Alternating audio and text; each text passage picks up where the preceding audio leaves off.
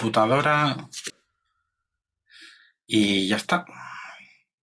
Tengo, tengo la duda, ¿eh? porque la semana pasada Ah, bueno, hay 5 gigas de espacio, bien, de sobra. La semana pasada, cuando empezamos la píldora y empezó a entrar la gente, pusimos la música, ¿os acordáis? No sé si. Rafa, creo que llegaste, estabas un poco más. Estabas de un cumple. Estabas un poco más ahí tardón. Y luego, otra cosa que voy a hacer es me ha quitado el WhatsApp. Porque acabo de oírlo, no sé si lo habéis oído, ¿sí, no? No, yo no lo oí. Yo voy a ver el mío, pero te desactiva también, sí. Está, está como pom, pom, pom, pom, silenciar pestaña. Pues pasó, la semana pasada pasó eso, que está, empezamos así y luego decíamos a todo el mundo, bueno, decidnos a ver si, ¿qué os parece? Si va bien, si nos os ha gustado la entrada, si no nos ha gustado y tal y cual. y nadie dijo nada, o sea que lo mismo fue como algo muy místico y ahora que estamos los cuatro aquí que parecemos el parchís, bueno, escucha, la ficha roja, la ficha azul, tú eres la ficha blanca, eh, Rafferty, y yo soy la, la ficha, la, no sé cuál, pues la marrón. La, marrón porque bueno, hoy no tengo color azul, o sea que bueno, oye, ¿has visto? Hemos abierto cinco minutos antes para poder mandar un saludo a todos los amigos de las píldoras que nos están viendo ya en directo y solo hay diez. O sea que Antonio Díaz, Carlos Zamora, César Ilusionista, Edesio Martín, Eduardo Gutiérrez, Javier Argüelles, Jorge Alés, Juan Altea, Mago Alfón, Manuel Cayetano de, de Fonseca y Mago Oski, que además entre la lista he estado viendo a unos cuantos patronos. Gracias por ser patronos, ¿eh? Bueno, además, hoy es doblemente. Mira, eh, saludos desde Guatemala, nos manda César siempre. De verdad, César, un gusto tenerte siempre por aquí. Y que siempre tienen que hacer eh, los pinitos, que por cierto, anécdota para que tengáis en cuenta. Hemos abierto la sala cinco minutos para aprovechar los saludos previos. Eh, que resulta que en la pestaña que preparamos con la diferencia horaria, el horario de Argentina estaba mal. Y el otro día un invitado, bueno, un invitado, eh, el amigo, el gran amigo Lorenzo Piedemonti, eh, pues nos, dijo, oye, que son solo cuatro en vez de cinco, y todo ha quedado arreglado, ya está, o sea que Mira, Mago Alfon, buenas tardes, saludos desde Alicante. ¿En Alicante está lloviendo tanto como aquí? Porque aquí ya llevamos tres semanas, tres, y que está lloviendo y... Uf, o sea, de verdad no puedo yo ya con la vida. De el agua, las ramas, la carretera, las hojas y todo lo demás. Mira, alguien ha levantado la mano, pero luego la ha bajado. Ah, Francisco José Otero Gutiérrez. Bueno, Fran, Fran para los amigos, porque se ha puesto el nombre completo y asusta si leerlo. apellidos. Bueno. Y 12. Vamos a hacer. Mira, empezaremos.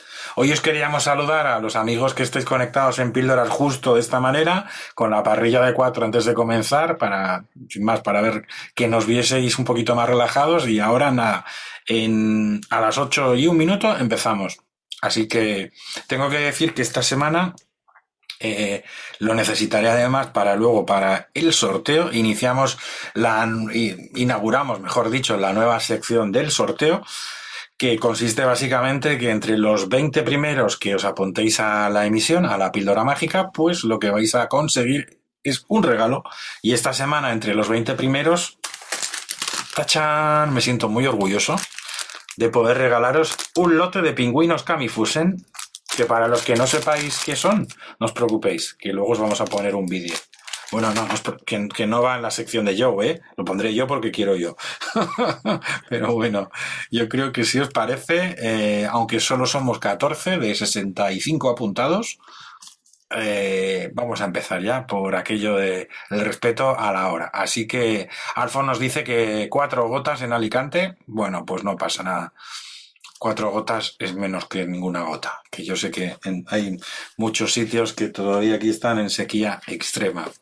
Pues nos vamos ya a esta nueva píldora, a la sexta, como decía hace un momento en el chat de Facebook. Me dejo el chat abierto por aquí y pasamos ya a la planilla de Realización. Chicos, hasta luego. Vamos allá. Y si os parece, empezamos. Simplemente activamos todos la magia que tenemos preparada para vosotros hoy en esta píldora. Pas- Activamos el protocolo y empezamos.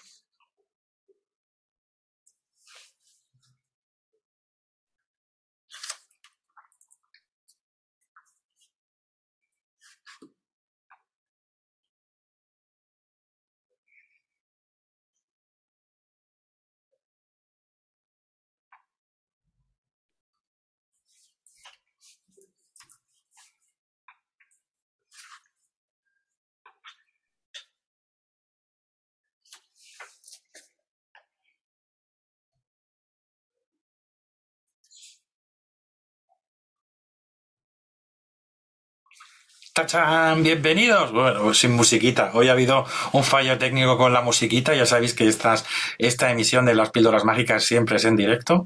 Gracias por conectar este jueves más. Eh, y gracias por de alguna manera, eh, querer formar parte de esta familia de las píldoras. Tenemos un invitado muy especial.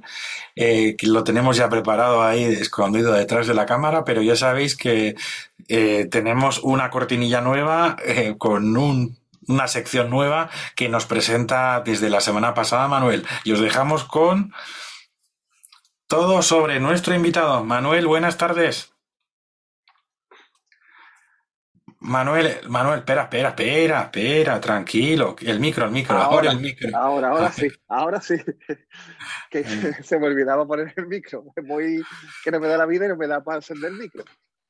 Bueno, no te Pues preocupes, no te preocupes. Bueno, no sé, ¿qué, ¿te ha costado mucho esta semana encontrar información de nuestro invitado? pues tengo que decir que, bueno, que sí, que no, porque yo es que espera, espera, páginas web. Eh, no sé tú, pero yo en realización no oigo nada, no te he oído nada. ¿Se ha oído? ¿Sí? Hola, Sí, no, no dicen que ¿me sí, vale, ahora. Sí, sí, ya está, Sí. perdóname. Te decía, perdóname que... Marco. No, esos tengo que... tan modernos, no, no, no. Igual es mi cerebro que lo tengo ya fundido. Me estabas diciendo que esta semana...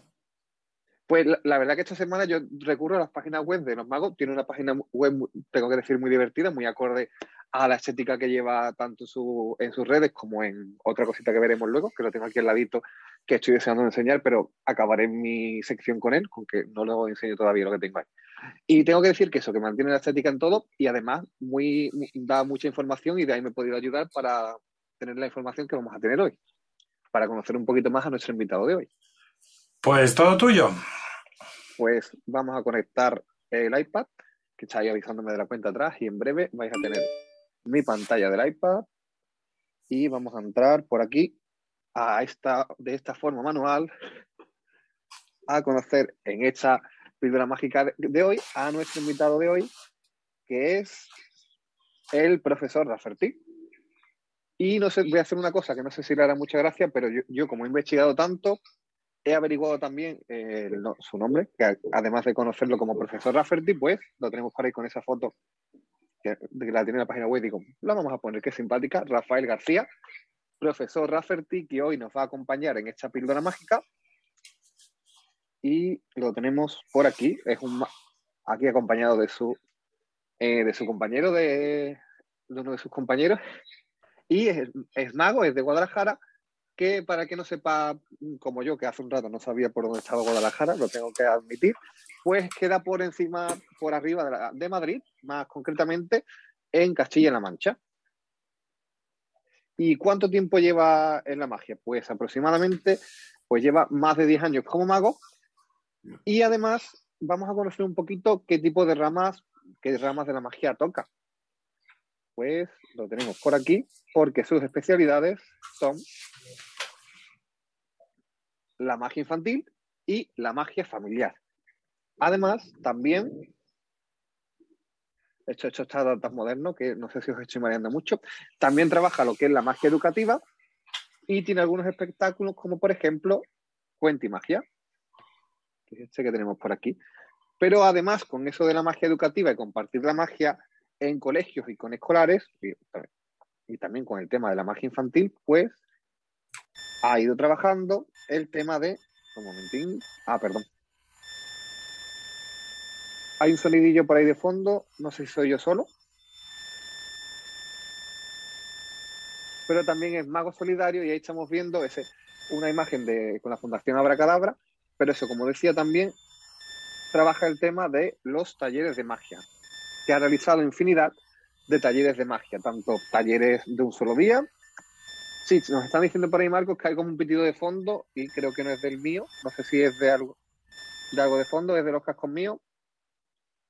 Ahora parece que no lo tenemos, vale.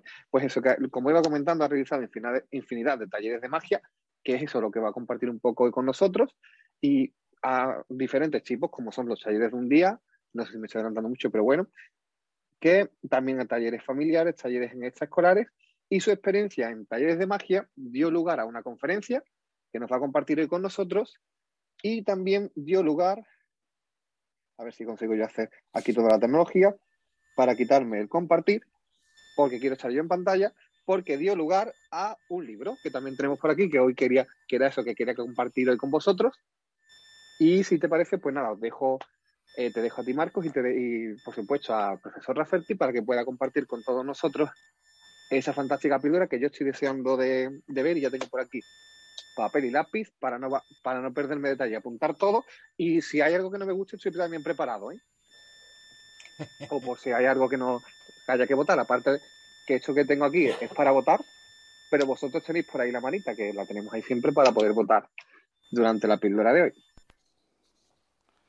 Ay, ¿qué, te, has puesto nuevo, Marco? Que tanta tecnología de esa nave espacial, hay algo que ahí creo, creo que teníamos un pitido, hemos solucionado el pitido, amigos de las píldoras, ¿sí? ¿Ya no pita? Ahora mismo. Es para yo de hablar y se ha ido el pitido. Dice que sí, Sergi dice que sí. Bueno, si no, yo ahora no pita. Ya sabéis lo que era, es que no se puede cargar a la vez la ULT electrónica a la vez que hacer una píldora, o sea que mejor la dejamos descargar para que se relaje un poco porque si no las cartas tienen que subir, pero eso ya lo dejamos a luego a cargar y ya está. Me ha puesto rojo, bueno, no pasa nada. Gracias, Manuel. nada, yo me quedo dice, dice, Noel, dice, puedes hacer las presentaciones con Prezi, así no mareas tanto, le digo. sí, es que yo, yo soy el que inventó el Prezi. Yo soy el que inventó el Prezi, hombre. Dice, dice, no pita, pero se me oye más bajo. Sí, ¿sabéis por qué? Porque eh, antes hemos tenido una reunión de ajuste de, de, de, la reunión y de la charla y demás con Rafferty y he entrado con el micrófono de la webcam y yo decía, noto algo raro, noto algo raro, y era que no estaba utilizando la joya esta de aquí de la corona. 30, un segundo, que voy a eh, reajustar el audio automáticamente para que me oigáis mejor y yo creo que ahora este, se oye mucho mejor, ¿no? Y sin ruidos y perfecto. Esto es gracias a la tecnología y sobre todo a una marca que os recomiendo 100% si vais a trabajar en digital en cualquier elemento, que es eh, Rode australiana de micros que os van a salvar en cualquier momento y en cualquier lugar de algo que, no se oiga, que no se vea y demás. Bueno, pues como os decía Manuel, además Manuel, tú también eres fan de Rode, o sea que... Yo, vamos, tanto para tema de magia como para tema de visual, Rode me salva la vida. Te salva la vida, ¿no? Eh, bueno, hecha esta, esta presentación, que tengo que decir que es manual, o sea, vamos con el, con el, con el iPad a todos los lados, tenemos a nuestro invitado, Rafferty. Buenas tardes. Hola, buenas tardes, ¿qué tal? Que además era, era guay porque estábamos en el previo antes, ha estado divertido porque él me decía, eh, bueno, yo mejor dicho le decía a él, eh, espera, es que estoy sin afeitar, no me he peinado, no estoy preparado. Y dice, espera, que yo me voy a preparar para la píldora. Y él iba con, con una chaqueta para el frío, ha hecho así, ras, y ya, magia, ya está totalmente listo. Ya está, poca preparación, simplemente, pues deseando de empezar a estar con vosotros, que tenía ya muchas ganas de, ver. Además, eh, escucha, además, que, tengo que decir una cosa porque habrá mucha gente que se lo esté preguntando. Eh, porque además cuando estábamos hablando de preparar la actividad y demás, yo creo que ha sido un, un leitmotiv en la, en, la charla que hemos tenido. Y era, ya sabemos que, tienes un libro. Eso está ahí. ¿Vale? Pero no has venido aquí a hablar de tu libro. Eh, no. se, hablará, hablará, pero, pero no, lo principal no es hablar de mi libro. Lo principal es hablar de los talleres, intentar no ceñirme al contenido del libro o, ceñirme lo menos posible al contenido del libro. Vale, o sea que para todo aquel que haya leído el libro, esto es un plus, un bonus de alguna manera que, no está en el libro, sino que es material complementario. Dime una cosa, yo creo que esta es la pregunta que quiere todo el mundo eh, saber, porque a ver, estamos hablando de algo como que tal, como que cual. Para ti, ¿qué es un taller de magia? Pues para mí, un taller de magia lo defino muy rápidamente y es una forma divertida de iniciarse en el mundo de la magia. Simplemente eso, yo creo que no tiene otra definición. Una forma muy divertida de meter a los niños en este mundo. Eh, aprendiendo es como conseguimos enganchar a la gente, ¿no? Cuando aprendes las cosas te consigues enganchar.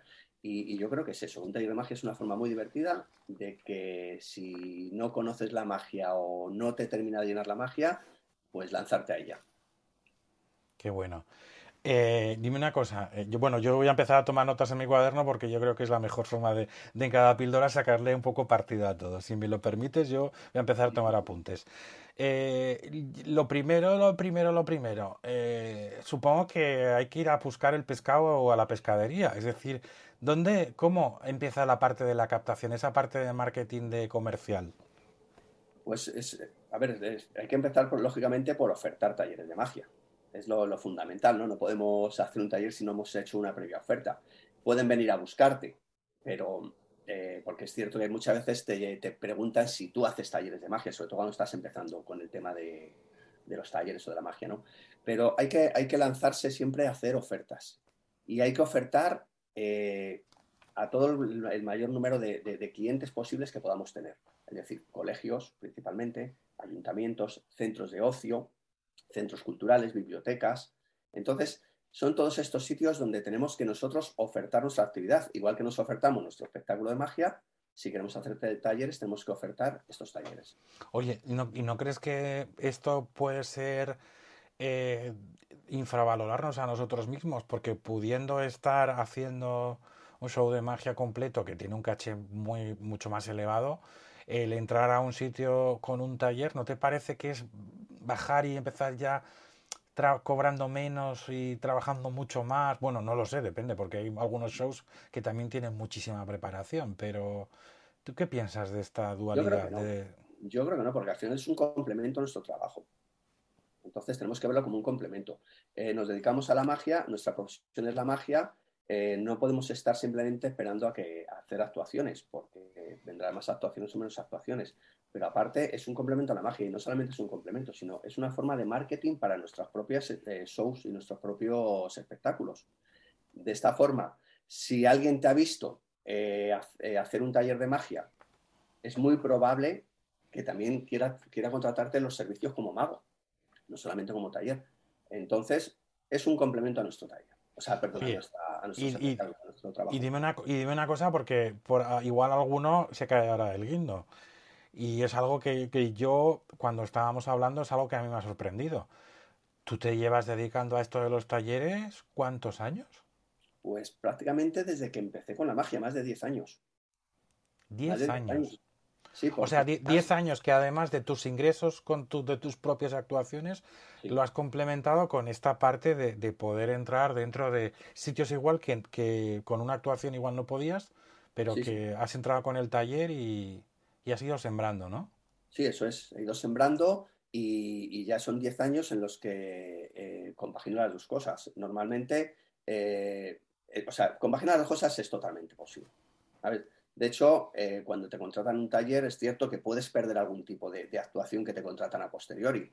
O sea, eso tenemos que contar con ello. Pero ya digo que normalmente de ese taller luego te salen más, más actuaciones, o sea, que, es un complemento. Y sí, se compagina perfectamente. Durante 10 años he ido compaginándolo una cosa con la otra.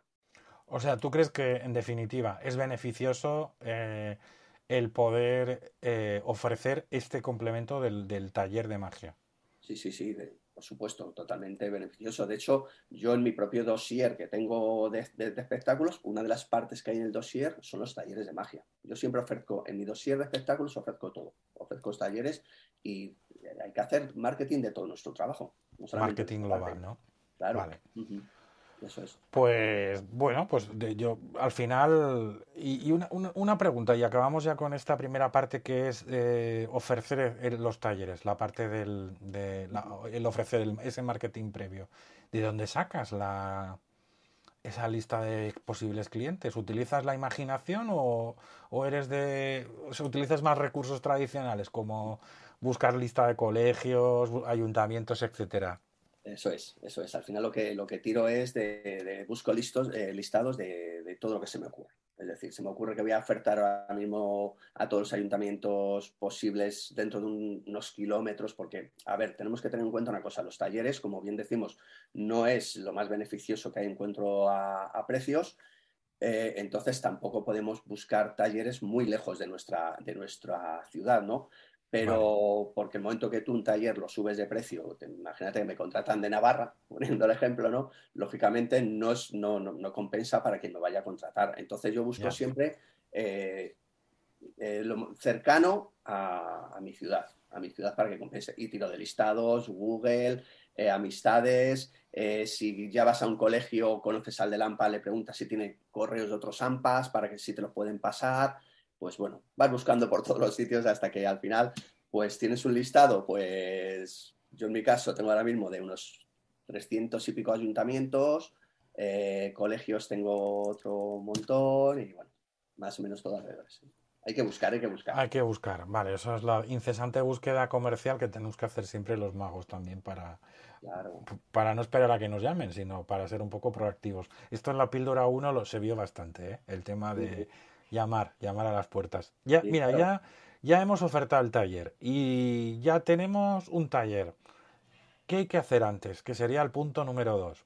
Antes de ir a un taller. ¿Qué hay que hacer? Pues, de todas formas, si, me permites una cosita de la oferta del taller, si no te sí, sí. una cosa. Sí, sí, sí, sí Cuando ofertamos un taller, es muy importante que tengamos un dossier muy estructurado. ¿Vale? Es decir, que al que te contrata sepa en todo momento qué es lo que va a contratar.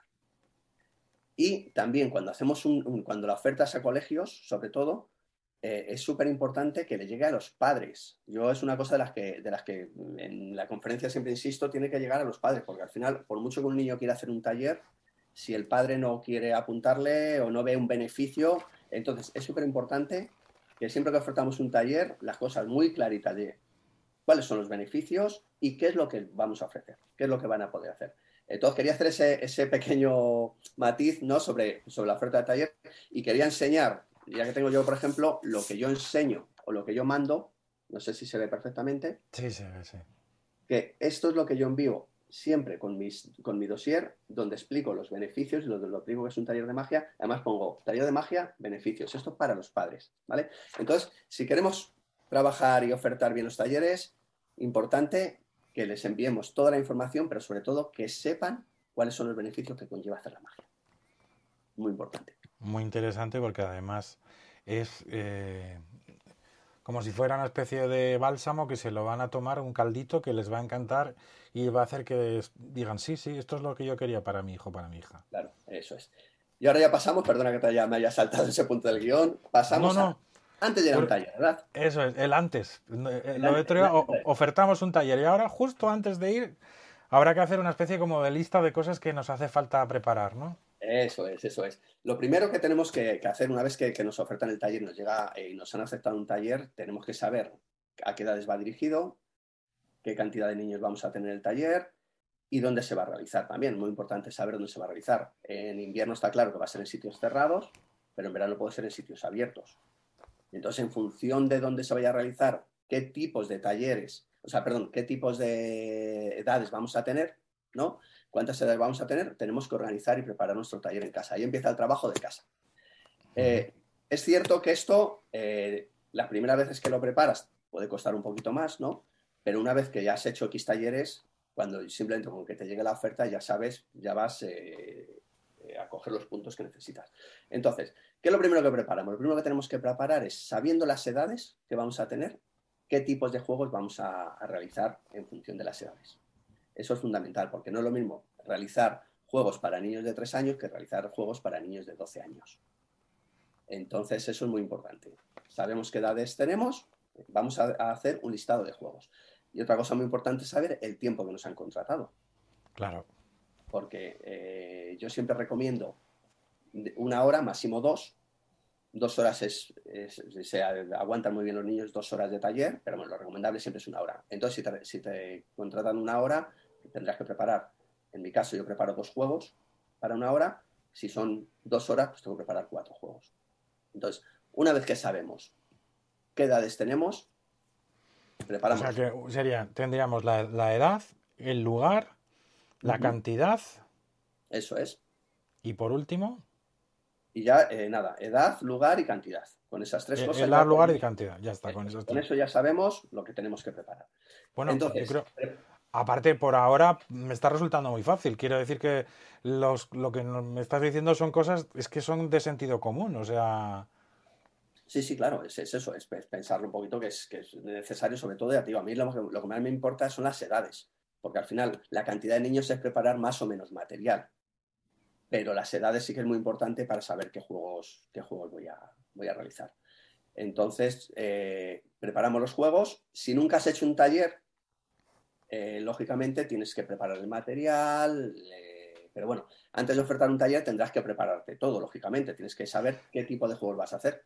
Sí, eso sí, porque yo creo, yo creo, y ahí hay una especie, es como, a mí ya se me empieza a hacer un poco cuesta arriba una cosa, a ver si te pasa a ti también. Bueno, espera, con el tiempo que llevas seguro que no te pasa, pero, pero te lo tengo que preguntar porque tengo aquí la cosa. ¿No es un poco difícil al principio tener un repertorio de juegos para talleres, porque eh, siempre vamos a lo mismo, ¿no? A, a, los clips, al vaso y anda y pinchame una vena. Y eso que estoy siendo muy comedido, que yo que quiero decir que, que, parece que se recurren siempre a las tres mismas cosas. Taller de magia, la calculadora, no sé qué, los, los, clips y el vaso, ¿no? Sí, sí. Eh, esa creatividad que hace falta tener para tener juegos suficientes ¿Cómo se consigue? A ver, eso se consigue primero con el tiempo, lógicamente, ¿no? Porque lógicamente cuando tú empiezas vas a tirar, como bien dices, de lo clásico. Vas a tirar de lo clásico. Entonces, ¿qué es lo primero que haces? Lo primero que haces cuando vas a preparar un taller, empiezas a tirar de libros. Yo, por ejemplo, en mi caso, empecé a buscar muchos libros, empecé a buscar vídeos, empecé a buscar muchas cosas para ver qué era lo que, lo que a mí me, me decía que podía enseñar a los niños sin eh, quitarle o sin, desgranar un poco la magia, por decirlo de alguna forma, ¿no? sin, desgranar, nuestros espectáculos, nuestra magia. Y ahí es donde empieza un trabajo de mucho tiempo. Es decir, si, quieres empezar a ofertar taller, lo primero, prepárate los juegos que tú crees que vas a hacer. Eh, entonces empiezas a tirar, sobre todo, yo tiré mucho de libros.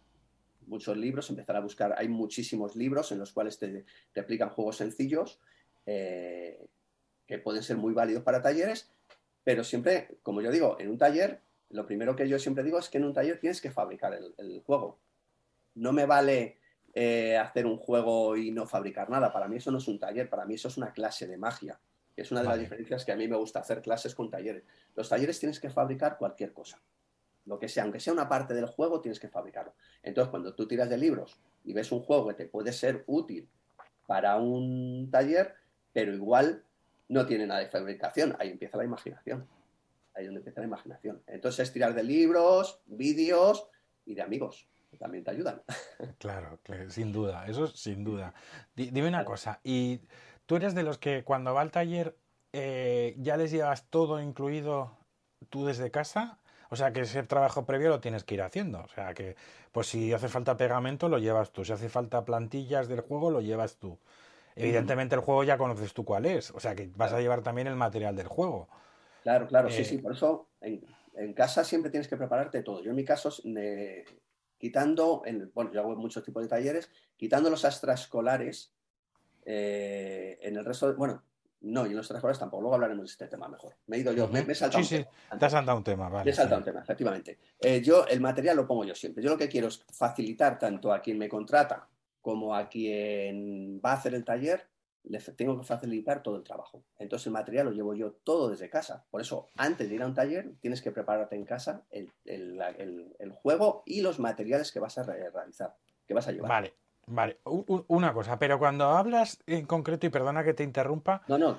Yo es que es algo que yo creo que quiero visualizar.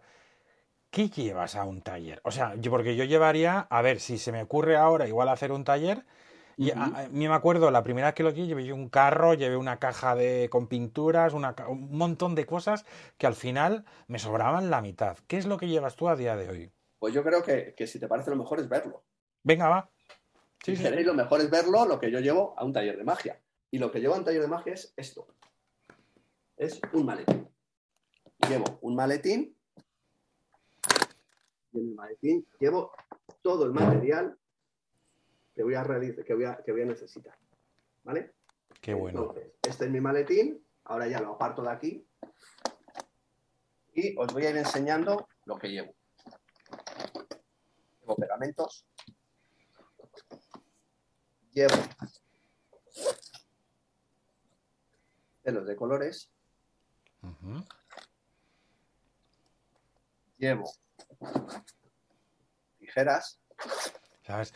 Me recuerda, el sello de colores me recuerda a, a el glitter que se le ponía a todos los aparatos de magia de los años 80 y 90, que por suerte ha desaparecido ya. Tijeras, pero me imagino que serán tijeras especiales para niños, ¿no? Sí, eso es. Son tijeras de. A ver dónde se ve. Ahí, tijeras de punta redondeada. Ah, vale, vale, vale, ¿Vale? Y a ser Oye. posible de, la- de las que cortan el papel, pero no cortan nada más. vale. Oye, ¿y llevas alguna tijera de zurdos por si acaso? Pues no. Y fíjate, eh, me ha pasado, es que curiosamente es algo que, que, bueno, en los años que llevo, con los años que llevo, ¿Que, no te ha tocado ningún zurdo todavía? pues me tocó hace poquito, en los últimos talleres que hice, hace 15 días, o sí, 15 días fue el último que hice, y, y me tocó, efectivamente, iba a cortar y me decía el chico, dice, es que recorto muy mal, digo, pero, y ya dijo otro niño, él no me lo decía, me dijo otro niño que había al lado, dice, es que es zurdo. Ya. Digo, anda, pues tengo que comprar Pues- tijeras de zurdos. No, pues yo tengo mi bolsa de tijeras, que eso sí que lo tengo. Es una tijerita de zurdo guardada y cuando viene el, el niño o la niña que es zurdo, me dice, toma, estas son para ti. Las miran y dice, gracias. Es que además te miran con una cara de, de saber exactamente qué es su vida. qué, qué- Pues, qué majos A ver, yo no sé si no me ha tocado nunca un zurdo o nunca me lo han dicho, ¿sabes? Pero es cierto que hasta el otro día nadie me lo había comentado lo de la tijera de zurdos y el niño fue el que, el que bueno, ya digo, no fue ni siquiera él, fue otro, otro compañero, ¿no? Y, y entonces sí, sí, es lo, el monto que pueda te voy a comprar tijeras de zurdos. O sea Sí, que- mira, dice Alex Fit, dice que yo soy zurdo y llevo toda la vida con las tijeras de diestra. O sea que el pobre ah, lo que ha hecho Sí. es reconducir su vida a las tijeras de, de- del, del- Bueno, pues son una ayuda que como los niños todavía están aprendiendo esas destrezas y ya está. claro. Y ahí, en esa maleta llevas todo. O sea que está súper organizado. Llevo Todo. Tupper. Y con Ah, tupper con pinturas, lo llevo en tupper, o sea, intento llevar todo separadito. Llevo dos tuppers de pinturas, llevo también estuche, estas son cera y estos son un estuchito con pinturas lápices de colores, Sí. eh, celos, celos, pues, llevo de todo. En esta maletita llevo todo. Esta Oye, y lo que, va lo que sí que veo es de que parece casi eh, la maleta de un mago, en el sentido, o sea, evidentemente es la maleta de un mago, pero es la maleta de hacer talleres, que está todo súper ordenadito, Sí, sí, sí, sí, claro, claro. Tiene que estar todo muy ordenado para que yo cuando llegue al taller, que va a ser otro punto que vamos a ver ahora, no tener que estar media hora sacando las cosas. Entonces, tiene que ir todo muy ordenado. Además, se da el caso de que cuando ven la maleta ya crea una cierta expectación, decir, Claro. ay, mira, mira qué Claro, guay. Claro, claro. Normalmente cuando yo llego a un taller, los, los últimos que llegan son los niños. Normalmente yo llego bastante antes, ¿no? Pero bueno, ahora lo vemos. Pero sí, sí, ya llegas a, ya llegas con una maleta. A hay una cosa muy importante y es que hay que cuidar, eh, hay que cuidar todo. Es decir, que cuando llegues, si vean, eh, no puede llegar una bolsa del Mercadona, por alguna forma, una bolsa de plástico, porque ya la imagen que te da ya no es buena. Entonces tienes que, lle- tienes que ir con una... eh, o sea, la imagen es importante cuando vas a un taller. Tú cuando vas a actuar no vas a ir con unos pantalones eh, de campo, por ejemplo. Por Sí. ejemplo, llenos de, de- de manchas, ¿no? Pues igual, tú te ven. Entonces tienen que verte. Tú ya llegas con tu maleta y dicen, bueno, ya viene con una maleta. Ya, una maleta de este tipo, un malet- una maleta que sé que hay algunos que la llevan de herramientas. Eh, alguno me ha dicho también eh, que llevaba una maleta, también estas de herramientas con separadores donde lleva todo colocadito, es decir, pero una maleta. Lo importante es que vean una maleta, que tú ya te vean, que bueno, que como mínimo cuidas la imagen. Bien, Entonces, Bien. eso es lo que yo preparo en mi maleta. Mi maleta, además, esta maleta va siempre así. Es una maleta que yo no toco nada. Simplemente eh, repongo cuando necesito, pero esa maleta no se usa para otra cosa. Es la maleta de los talleres. Oye, y, cuando preparas las fichas de las actividades o lo que son las actividades en propio, eh, ¿les das el material en, eh, en, blanco y negro? Bueno, espera, igual me estoy adelantando porque ya estamos, entrando como al taller, ¿no? Porque ya es lo que es la curiosidad de decir, ¿e-, ¿eso que les das, eh, qué trabajo lleva? Bueno, pero yo, vamos a, si, te parece una cosa, y solo por centrar, estamos ya, hemos acabado, creo, el antes del taller, ahora tocaría ya llegar al sitio, ¿no? Casi. Claro, es decir, eh, estamos, ya, digo, en el taller, antes del taller es eso, preparamos, lo importante, preparar los juegos que vamos a hacer, preparar el material. Este es el material que va siempre en mi maletín, pero tenemos que preparar el material que vamos a usar en los juegos. Porque esto es el que siempre va. Mi maleta siempre lleva su pegamento, celo, tijeras, etcétera. Pero claro, tenemos que preparar ese material que, necesitamos. Si vamos a hacer un juego, como es, por ejemplo, la moneda que desaparece con el vaso, pues, ¿cuántos niños vamos a llevar? Vamos a tener 20 niños, pues hay que preparar 20 vasos.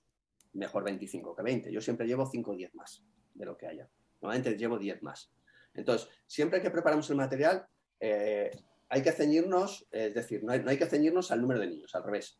Hay que llevar siempre bastante más material, porque te dicen 20 y a lo mejor vienen 22 o 25 o se rompe cualquier cosa, porque una de las cosas que ocurre es que se están fabricando y se les rompe muchas veces el material que usan. Entonces tienes que volver a darles, a darles, a darles material. Entonces preparamos 20 eh, vasos, 20 niños, 30 vasos, 50 eh, folios, eh, monedas, pues también me gusta llevar a mí también las monedas, ¿no? Porque al final yo les doy todo, que es una de las cosas que ellos dicen, pero nos quedamos con todo. Digo, sí, sí, sí, todo para vosotros. Entonces, en casa tenemos que preparar el material de los juegos que vamos a realizar. Y ya está, una vez que lo tienes preparado, a ver, es cierto que cuando el material es, grande, y yo intento que me entre todo aquí. Intento llevar todo aquí. O sea, lo habéis visto que va lleno, pero ya lo coloco de tal forma para intentar llevar los juegos que voy a hacer y el material que voy a necesitar. En el caso de que no se pueda, llevo otra maleta supletoria. Llevo dos maletas. En una los juegos y en otra el, material este. ¿Vale? O sea, es importante que, las cosas no lleguen arrugadas, que no llegue. ¿Vale? Entonces, bueno, pues ya sí pasaríamos al siguiente punto, que es como bien dices tú. Llegamos al taller. Vale. Que es ya eh, al taller de cabeza. Llegamos al taller. Lo primero que hacemos es tenemos que llegar un mínimo de 45 minutos antes al taller. Quedamos con la persona que nos, que nos ha contratado, la que nos va a recibir, y tenemos que llegar unos 45 minutos antes. A mí me gusta por lo menos ese tiempo.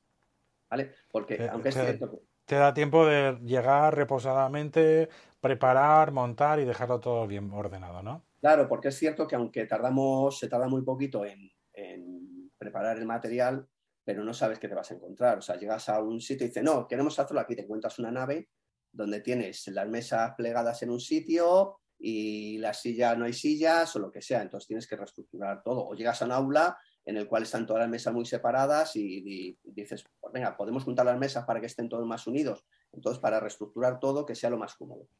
Entonces, ya digo, por lo menos 45 minutitos antes. Y nada, y lo primero que hacemos nada más llegar es vemos el sitio, vemos las mesas, colocamos todas las mesas, si no están colocadas, y lo primero es empezar a preparar nuestro material en el sitio que nosotros estemos. Yo siempre procuro, si, hay mesa, yo me cojo una mesa para mí, eh, enfrente a ellos, donde pongo todo mi material, ¿vale?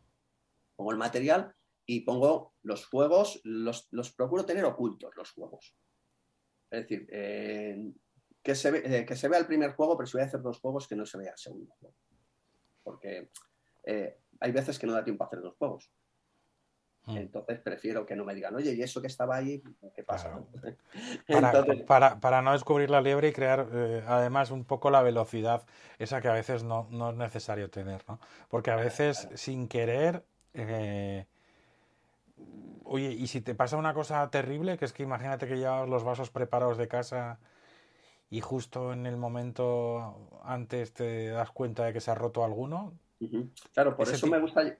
Claro, por eso me gusta llegar con tiempo de sobra, porque lo que hago es, una vez que preparo el material, mm, reviso los juegos, reviso todo, ¿vale? y y, reviso porque si se ha podido despegar algo de mis juegos, porque en el transporte se puede despegar o se puede romper algo para volver rápidamente a, reconstruirlo, aunque yo siempre llevo dos o tres juegos de cada uno, ¿vale?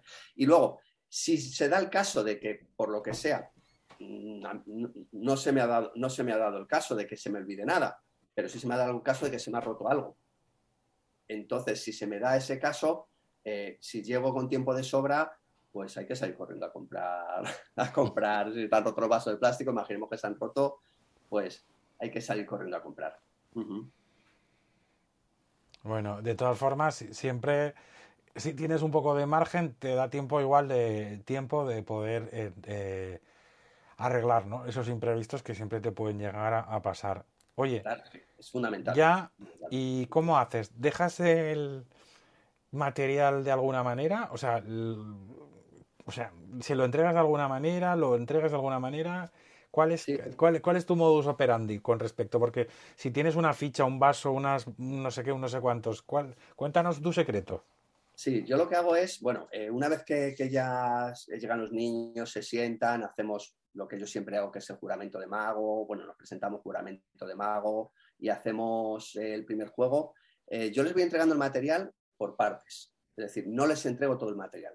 Si un juego tiene varias partes de fabricación, eh, si, a todos les entregas todo de golpe, unos van a empezar recortando, otros van a empezar pintando, otros van a empezar eh, haciendo otra cosa, eh, pegando y al final lo que pasa es que esta es algo que me pasaba al principio y lo hacía así y es que al final lo fabricaban mal, tenía que volver a entregar todo el material, se perdía muchísimo tiempo. ¿Qué es lo que hago? Entrego la primera parte, explico cómo se fabrica, entrego la segunda parte, explico cómo se fabrica, entrego la tercera parte, explico cómo se fabrica y siempre explicando cómo se fabrica por partes y entregando el material por partes. Eh, cuando es el material en común, el que tienen que usar todos, pegamento, tijeras, eh, lógicamente eh, hay veces que se me da el caso que no tengo para todos. Claro. No tengo 25 pegamentos, ni tengo 25, bueno, tijeras sí, porque tijeras sí que llevo bastantes, ¿no? Y procuro llevar de todo mucho, pero muchas veces me da el caso de que no llevo para todo. Entonces, ahí lo que hago siempre es eh, que compartan, ¿no? Ahí, ahí, es una de las cosas que les, que les, insisto mucho, tenéis que compartir este para dos, este para dos, este para dos, este para dos, y que entre ellos compartan y que se ayuden a, a fabricarlo. De esa forma Luego, mira, José Alcaraz nos da un truquillo también en el chat que dice que a él le gusta poner las mesas en forma de U y desde el centro llega a todos muy fácil. O sea que supongo que tú también tendrás algún recurso así, ¿no? Sí, sí, a, mí, me gusta. Yo normalmente en forma de U no la suelo poner porque, vamos, tampoco se me había ocurrido la idea, sobre la cual se la cojo a, a, a José. Pero a mí me gusta siempre que puedo poner una mesa larga y todos alrededor. Ah, muy bien. Y yo, y yo desde fuera yo desde fuera, hay una de las esquinas de la mesa, en uno de los laterales de la mesa, eh, y todos que me estén viendo, ellos están en U, realmente ellos están en U, ¿vale? Y yo estoy en, de, tal forma, desde fuera accedo a todos también. Pero es cierto, esto que ha dicho José, pues, pues, la verdad es que la idea es mejor, porque yo tengo que acceder a ellos desde atrás, y José accede desde adelante, o sea que, eso me lo apunto, eso me lo apunto que, me ha gustado. El problema que hay es que no se me esa opción. Sí, no, bueno, a veces es que depende también de la morfología de la, de la sala. ¿No te ha pasado alguna vez algo que es que repartes el material común y de repente, que es mío, que es mío? Entonces, no, no, que es que, sois 20 y he traído 12 tijeras que tenéis que compartir. Sí, sí, sí. a veces no te has dado cuenta, esos niños en el cole, que, que lo del mío, mío, mío y lo del compartir, cuando lo trabajas, eh, ¿cómo te quedas? Bueno, al final suele funcionar. Es decir, cuando algún niño se lo coge y no quiere, no quiere darlo, hay que intentar convencerle de que al final es de todo, ¿no? Y al final el resto del material lo vas a dar y que eso tiene que compartirlo, porque si no el resto de sus compañeros no pueden hacer la actividad. Eh, no he tenido mayores problemas con eso. Cuando alguno ha empezado a coger, no, no, que lo estoy usando, no, no, lo dejas y ahora cuando termines te vuelve a venir otra vez, o sea, que no hay ningún problema. Pero hay que tener mucho tacto ahí hay que tener mucho tacto, porque como un niño se te enfade o se te ponga a llorar porque no se lo dejas, eh, ahí es cuando viene el problema. Es cuando viene el problema. Entonces, siempre con mucho tacto le, haces entender, le haces comprender que es un material para todos y que, tiene que compartirlo. No, no, suele haber mucho problema. Dime una cosa, si ya estamos aquí en el justo que ya tienes a los niños, que estás haciendo la actividad, que ya la tenías ensayada prácticamente ya hemos acabado, ¿no? Eh, sí, sí, sí, prácticamente. Una vez que se ha la actividad, eh, los niños la fabrican, los niños lo preparan y, ya eh, es, ayudarles en todo. Es muy importante ir por todas las mesas, por todos los, si tienen mesas separadas, por todos los niños, eh, no quedarte como mero espectador, sino tienes que ir por todos los niños preguntándoles. Incluso cuando la actividad es con niños muy pequeños, que están los padres ayudándoles, siempre tienes que estar eh, mesa por mesa, preguntando, ayudando, visionando que lo hayan hecho bien, porque, porque ya sabemos que se hace mal. Y sobre todo, hay una cosa muy importante, suelen romper mucho material. No pasa nada. Es decir, no pasa nada. Por eso lo que digo que siempre hay que llevar material de más. Andan de recortar, han recortado mal, o sea, no hay que decir, pues no te doy más, no hay, no, al revés, todo lo contrario. Venga, no te preocupes, toma, te lo vuelvo a dar. Incluso yo, hay una cosa que hago ya desde hace tiempo, es que hay material que lo llevo preparado yo ya, lo llevo recortado ah, desde casa. Entonces, cuando veo que un niño eh, lo recorta una vez, lo recorta mal, lo recorta dos veces, lo recorta mal, yo no puedo parar la actividad por ese niño, pero tampoco puedo dejar al niño que sigue sin actividad. Entonces, automáticamente yo saco de mi maleta la, la pieza recortada, le digo, mira, toma, que ya te la doy recortada, venga, te ayudo a pegarlo. Y lo pegamos entre los dos y de esa forma seguimos adelante. Oye, y si durante el taller, esto eh, me estoy acordando de mis principios. Te toca un Alvarito, porque yo me acuerdo que la primera vez que empecé tenía un niño que se llamaba Alvarito, que era el hermano de la niña del exorcista. Entonces era muy complicado. Y de hecho cogía y te hacía, era muy, muy heavy porque agarraba los lápices y te decía, mira, lo voy a romper, lo voy a romper, me da igual lo que me digas. Y entonces, eh, da igual lo que hicieras, porque al final hacía así, ¡ah! y, ah, luego lo miraba y decía, ¡ay, lo he roto! bueno, pues ¿Qué, es que ¿qué haces cuando te viene un Conan el destructor de este estilo y, y, te intenta sabotear eh, la actividad? Eh, pues es que al final lo que tienes que hacer es prestarle más atención yo a estos niños lo que intento es prestarle más atención, porque lo que están buscando es, están reclamando atención. Entonces intento prestarle más, atención, incluso cuando ya veo que se me va un poco de las manos, automáticamente le hago mi ayudante. Directamente le digo, mira, ¿sabes lo que vas a hacer? Que tú vas a ser, no te apetece hacer el juego, porque tal, no te preocupes, pues me vas a ser mi ayudante. ¿Quieres ser mi ayudante? Y el otro dice que si quieres ser ayudante de mago, normalmente se calma. Hay veces que la situación es bastante, bastante difícil. complicada.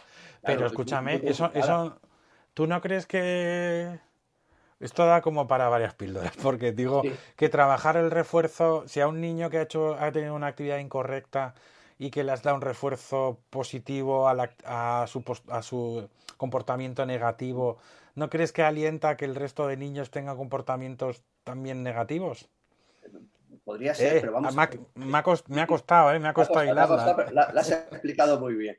A ver, es cierto que al, final, estás dando un premio a alguien que no se, no se lo merece. ¿Sabes? Llevas, llevas, toda la razón. Pero tú tienes que seguir con esa actividad de alguna forma. Al final la actividad es de una hora. ¿Sabes? Al final la actividad de una hora. Y, y, si ya, o sea, es decir, se te han acabado todos los argumentos de decirle, tienes dos opciones, o llamas a un encargado para que el niño lo saquen de la clase, lo cual a mí no me gusta hacerlo, o te lo llevas a tu terreno. Es que no hay, más opciones. Sí, sí, mira, aquí... Porque si no te va a eh, revolucionar al resto. No, no, es que dice, eh, nos, nos, está soltando cosas muy interesantes eh, en el chat están saltando, que, también si lo quieres lo puedes leer, pero no te preocupes, yo te lo leo, ya te hago yo este filtro también y ya está. Dice, correcto, más atención no, lo importante es buscar al líder rápidamente, porque me imagino que dentro de la estructura de la clase ya está, hay una especie como de jerarquía de quién es el líder, quién es el disruptor, quién es el generador de problemas, esta cosa que cuando trabajas a veces con infanto juvenil, esas herramientas que necesitamos tener en la caja de herramientas. Y dice Álvaro González, dice, a esos niños se les debe venir antes de empezar. Lo que hay que hablar, dice él, que él lo que hace es hablar directamente con él y dejarle claramente cuáles son las normas para participar dentro de la actividad. Claro, claro, si es así, ¿no? Lógicamente tienes que, intentar llegar a hacerle entenderlo de cualquier forma posible, ¿sabes? Lo que pasa es que hay veces que es imposible. También es cierto que no es lo mismo cuando haces un taller de magia que hay niños de cada clase que están todos, aunque tengas un terremoto, suelen estar más, más cohibidos que cuando lo estás haciendo para un aula, por ejemplo, que son todos amigos. Ahí es cuando ya siempre se suelen valentonar alguno y suele ser el, Sí. El- el gracioso de... Bueno, di, di que además también, como no estamos hablando de taller, o sea, vas a un sitio al que vas a hacer un taller, es decir, no es una actividad, no tienes que estar cada semana lidiando con el niño del exorcista, Claro. ahí echándole el agua bendita, fu, fu, fu, fu, o diciendo, ven aquí que vas a ser mi ayudante, pero sí que tienes que tener una herramienta, por lo menos para esas dos horas que puedes estar con ellos, que el taller te salga abordado y que no llegues, eh, como digo yo, desquiciado a casa, ¿no? Que no, que... A ver, que- sí es cierto que, por ejemplo, cuando estén talleres extraescolares, que es duración ocho meses, un día a la semana, todos los días, y te toca, eh, me ha tocado alguno de estos, eh, ahí ya pa- pasas de ser, eh, ahí estás siendo ya su profesor de magia, ¿no? Porque aunque siguen siendo talleres, pero eres su profesor, de hecho, te- eres su profesor. Y entonces, eh, cuando el momento que te faltan tres veces, eh, no al respeto, para el respeto, yo creo que no falta ninguno, al revés, cuando está todo revolucionado por la clase y quiere, eh, a mí se me da el caso de que normalmente los propios compañeros son los que le intentan apaciguar. Porque Mm. tú eh, hablas con él, vuelves a hablar, vuelves a hablar, y al final, como es un niño que lo vas a ver durante mucho tiempo, hablas con los padres, hablas con. ¿Sabes? Terminas hablando. eh, bueno, la, la primera amenaza es o te portas bien o tengo que hablar con tus padres, lógicamente. Y, y- y al final muchas veces te toca hablar con los padres, o sea, no hay más remedio que hablar con los padres. Pero es cierto que el 90% de las veces son los propios compañeros los que, los que le intentan calmar, ¿no? Porque eh, a mí no me gusta castigar a todos por uno, no es justo, Sí, sí. para nada. Pero Aparte, claro, aparte también pasa una cosa, que si estás en un taller y estás haciendo una actividad de ocio y lúdica y divertida y entretenida, que eran las bases de la premisa de la actividad, eh, es que ese comportamiento tuyo no tampoco encajaría dentro de lo que es el propio taller. Pero bueno, también son eh, quizás son herramientas antiguas, pero también son herramientas, ¿no? Que sí, quizás no, no, por eso no. hay que, no. hay que a- mí no me gustan esas. Yo ya digo, yo si es el, si es del día, pues lo cambio. Lo- al final lo Sí. que, lo que he estado diciendo. Y si es de extraescolar, ahí pues no te queda más remedio. Cuando es un día, otro día, otro día, otro día, pues y no hace caso, no te queda más remedio que hablar con el padre o con la madre. Hay, hay un símil que se dice también, que se, con el que se trabaja también un poquito en educación, que a veces hay que utilizar el refuerzo negativo tanto como usas la pimienta cuando cocinas. En el punto justo, es decir, para que justo lo notes y ya está, para que no te quede la boca eh, empalagada y dormida con ese sabor que te va a hacer estornudar y ponerte malo. Oye, ¿sabes qué? Que ya hemos acabado el taller. Sí. ¿Qué tenemos que hacer? Imagínate, el, ni- el niño el exorcista hemos conseguido que salga ese demonio que lleva adentro, se lo ha pasado bien, hemos creado una tremenda ilusión con ellos, eh, se, lo han, se han divertido un montón, Sí. pero ahora se acaban de ir los 20 y te dejan toda la mesa, todo, está lleno de recortes, todo está sucio, se han llevado los diplomas, están súper felices. ¿Qué toca después? ¿Qué después? Bueno, hay una cosa muy importante y es que yo cuando, cuando salen los niños de clase no se quedan ni un solo papel en las mesas. Tienen la obligatoriedad de recoger todo. Entonces, para eso, ¿qué es lo que hago? Yo busco siempre una papelera, una papelera y me voy pasando por todos los huecos. Chicos, además, según terminan de recortar, ¿habéis recortado? ¿Tenéis algo por la mesa? Venga, vamos a tirarlo, que hay que dejar esto limpio. Y entonces, ellos lo que hacen es que eh, tienen que dejar todo limpio y todo bien, bien colocado, ¿vale? Intento que quede colocado, todo colocado, por lo menos limpio. Terminan ya, si ha quedado recorte, yo me doy una vuelta por toda la clase, aún así siempre doy una vuelta, miro por el suelo, miro por las mesas, eh, si hay manchado pintura, lo que sea, pues, pues a limpiarlo porque, porque hay que dejarlo todo como, como cuando has llegado. Entonces, lo primero que tengo que hacer es dejar el aula tal y como nos la hemos encontrado cuando llegamos. Eso es fundamental. Y luego, pues, lo- a, contar tu, a, a reponer tu material, es decir, a guardar tu material en tu maleta, verificar que tienes todo el material. Eso me estoy riendo porque no te ha pasado alguna vez que de repente tenía ocho botes de pegamento y ahora solo tengo seis. Sí, sí, claro, claro. O tenía 12 tijeras y tengo 10. Yo hay una cosa que hago siempre hincapié y es que cuando, cuando es- les entrego el material, les voy entregando el material, yo siempre les digo, a ver chicos, todo lo que lo- os doy es para vosotros, excepto el pegamento, el cel- las tijeras. Eso no, eso me lo tenéis que devolver que lo necesito, ¿vale? Pero el resto es todo para vosotros. Pero aún así puede faltar algún bote de pegamento, ¿no? puede Vale. ocurrir. Además, hay, hay, hay un pequeño guiño que te voy, que, que voy a compartir también con, con los amigos que están aquí en la píldora, que es que cuando voy a talleres a la papelera, eh, ya lo llevo de casa porque encontré unos que me gustó mucho, llevo eh, eh, unas pegatinas de unos ojos que le pongo y una boca que se la pego a la papelera. Y entonces Ajá. cuando llego al momento de la papelera, le decís, ¿habéis visto qué mona es la papelera? ¿Tenéis algo para que coma, para que crezca? Entonces es como que... Y, y les hace tanta gracia eh, tener una papelera con boca que siempre tienen cosas para comer. Incluso se inventan basura porque van recogiendo cosas que ni son del taller, que igual estaban tiradas accidentalmente por el aula y que acaban en el cubo de la basura. Es, es, es un recurso pedagógico divertido y a mí me ha funcionado siempre con la excusa de decir, ¿no tenéis nada para darle de comer a esa pobre papelera? Y entonces es, es muy, es muy divertido. O sea que, ah, mira, el Sergi dice que él, él- es una cesta de baloncesto, dice que lo usa en clase. Pues mira, también. Sí, O sea que Oye, pues es genial. así genial. practican el tiro. Bueno, ya, ya Sí, tenemos, han, sido responsables y han recogido la basura. Tienes la clase recogida y ya está. Venga. Recolocamos nuestro material en el maletín y nos vamos para casa. Entonces, ahora llega cuando llegamos a casa, lo importante al llegar a casa, porque no hemos terminado nuestro trabajo al llegar a casa. Es decir, lo primero que tenemos que hacer cuando llegamos a casa es, eh, yo tengo un- unas hojas Excel en la cual apunto la fecha del taller, el lugar del taller, los juegos que he realizado, las edades y el precio que he cobrado en ese taller. Apunto todo.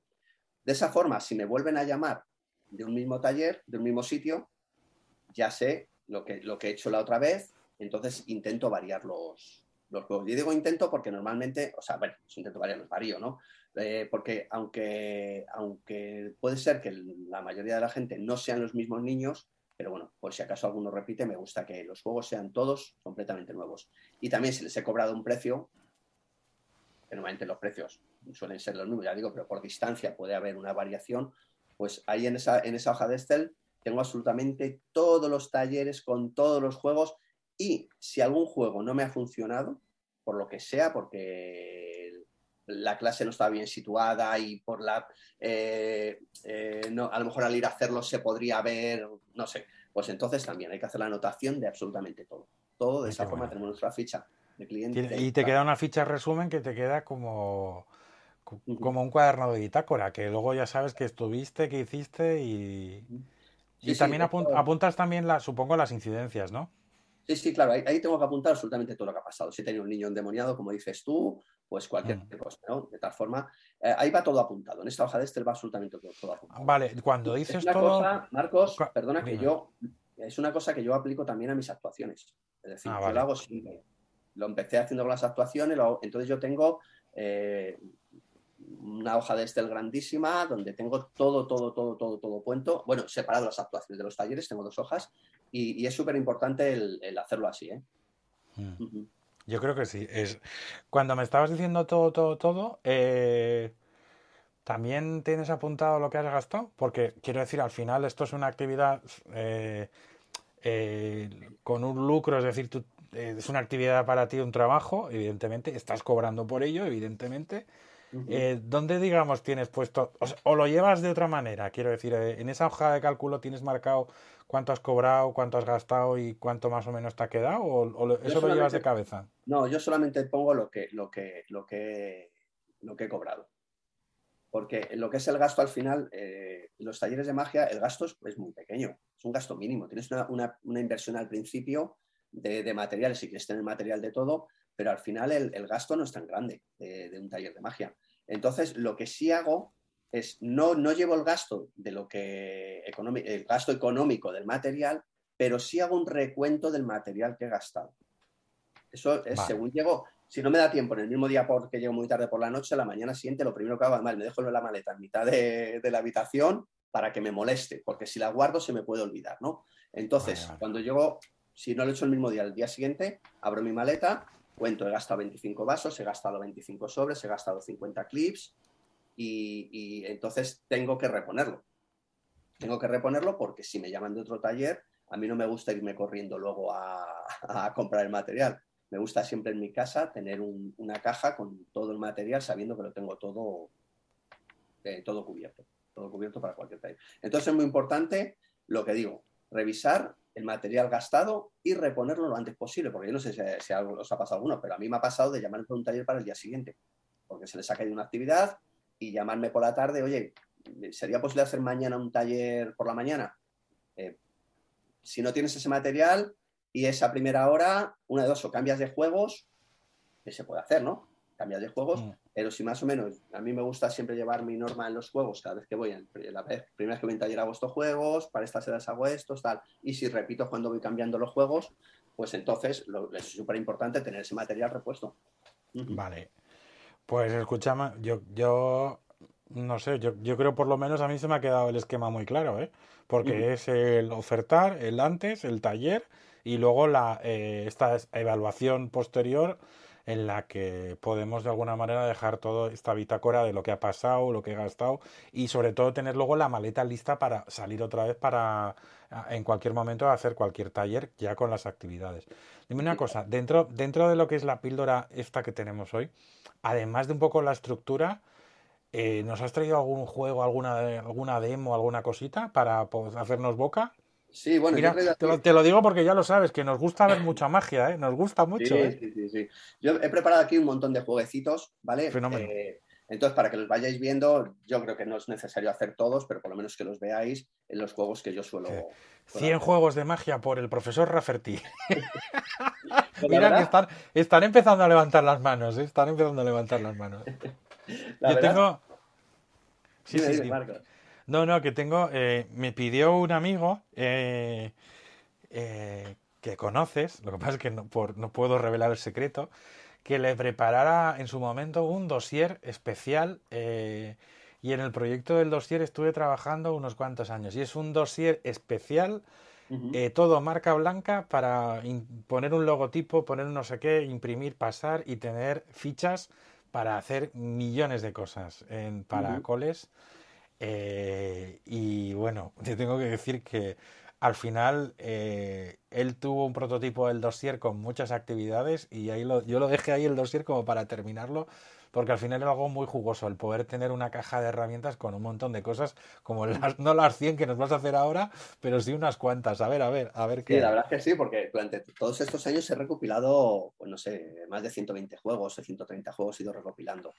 Es cierto que al final eh, yo lo que digo es que cuando yo voy un taller por primera vez, eh, hago los dos juegos de siempre, porque sé que son los que funcionan, y, pero, pero muchas veces me apetece variar los juegos o, repites. O en las extraescolares, claro, en las extraescolares sí que tienes que hacer 30 juegos en un año, y si se te, los tienes, como tenéis yo alumnos, cuatro años haciendo talleres de magia, pues 4 por, por 30 días, pues estamos hablando de eso, de 120 juegos que yo sacando, ¿no? Yo aquí Entonces- estaba, aquí estaba buscando uno de mis juegos estrella que además eh, lo tengo aquí porque eh, te- tengo que hacer un envío a, a Uruguay y era un regalo que tengo, no sé si está hoy, estaba viendo la lista de invitados.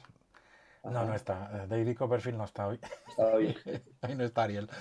Eh, y porque me dijo, que en el Festimagia de Uruguay hice un juego y tal, y dije, pues esto es una magia que hacemos en talleres.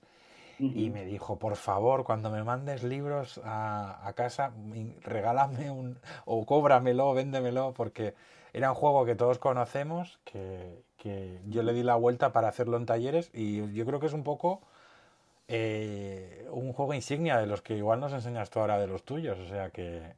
No sé, ver, yo, os he traído aquí varias cositas, pero sobre todo para que veáis un poquito cuál es mi forma de, de hacer los juegos, ¿no? O de enseñar los juegos. Entonces, eh, uno de los, de los juegos más clásicos y los que yo siempre suelo meter para niños de 3 a 9 años eh, es el- la moneda que desaparece con el vaso, ¿vale? Entonces, lo que pasa es que yo lo que hago es ir sacando por aquí cositas. Oye, mientras que sacan, mientras Sí. que preparas el truco, tengo, se nos habían quedado do- publicadas dos preguntas en la zona de preguntas y respuestas. ¿Quieres que te las haga ahora o no? Sí, O- ahora si quieres y luego ya seguimos, continuamos. Vale. con- Mira, David Osam, que también estuvo con nosotros en una píldora mágica, hablando del conflicto como herramienta creativa. ¿Quiénes, Sí. ¿Quiénes contratan el taller normalmente? ¿Escuelas, ayuntamientos o particulares? Eh, particulares no suelen contratar talleres. De hecho, yo no suelo ofertar talleres a particulares. Eh, yo suelo ofertar ayuntamientos y escuelas principalmente, ¿sabes? O centros de ocio, bibliotecas. Los que más lo suelen contratar son los colegios, las escuelas. Esos son los que más contratan. Y luego yo pondría en segundo lugar los ayuntamientos. Los ayuntamientos también contratan bastantes, bastantes talleres, pero principalmente las escuelas. Vale, y luego eh, otro compañero de Píldoras Mágicas, Álvaro Gozalves, eh, que, que, también es profe. Sí, y que ¿cómo, ¿Y cómo se estructura la sesión, la clase en sí? O sea, él dice la clase porque él es profe, se acaba él de delatar. ¿cómo, ¿cómo estructuras la sesión del taller?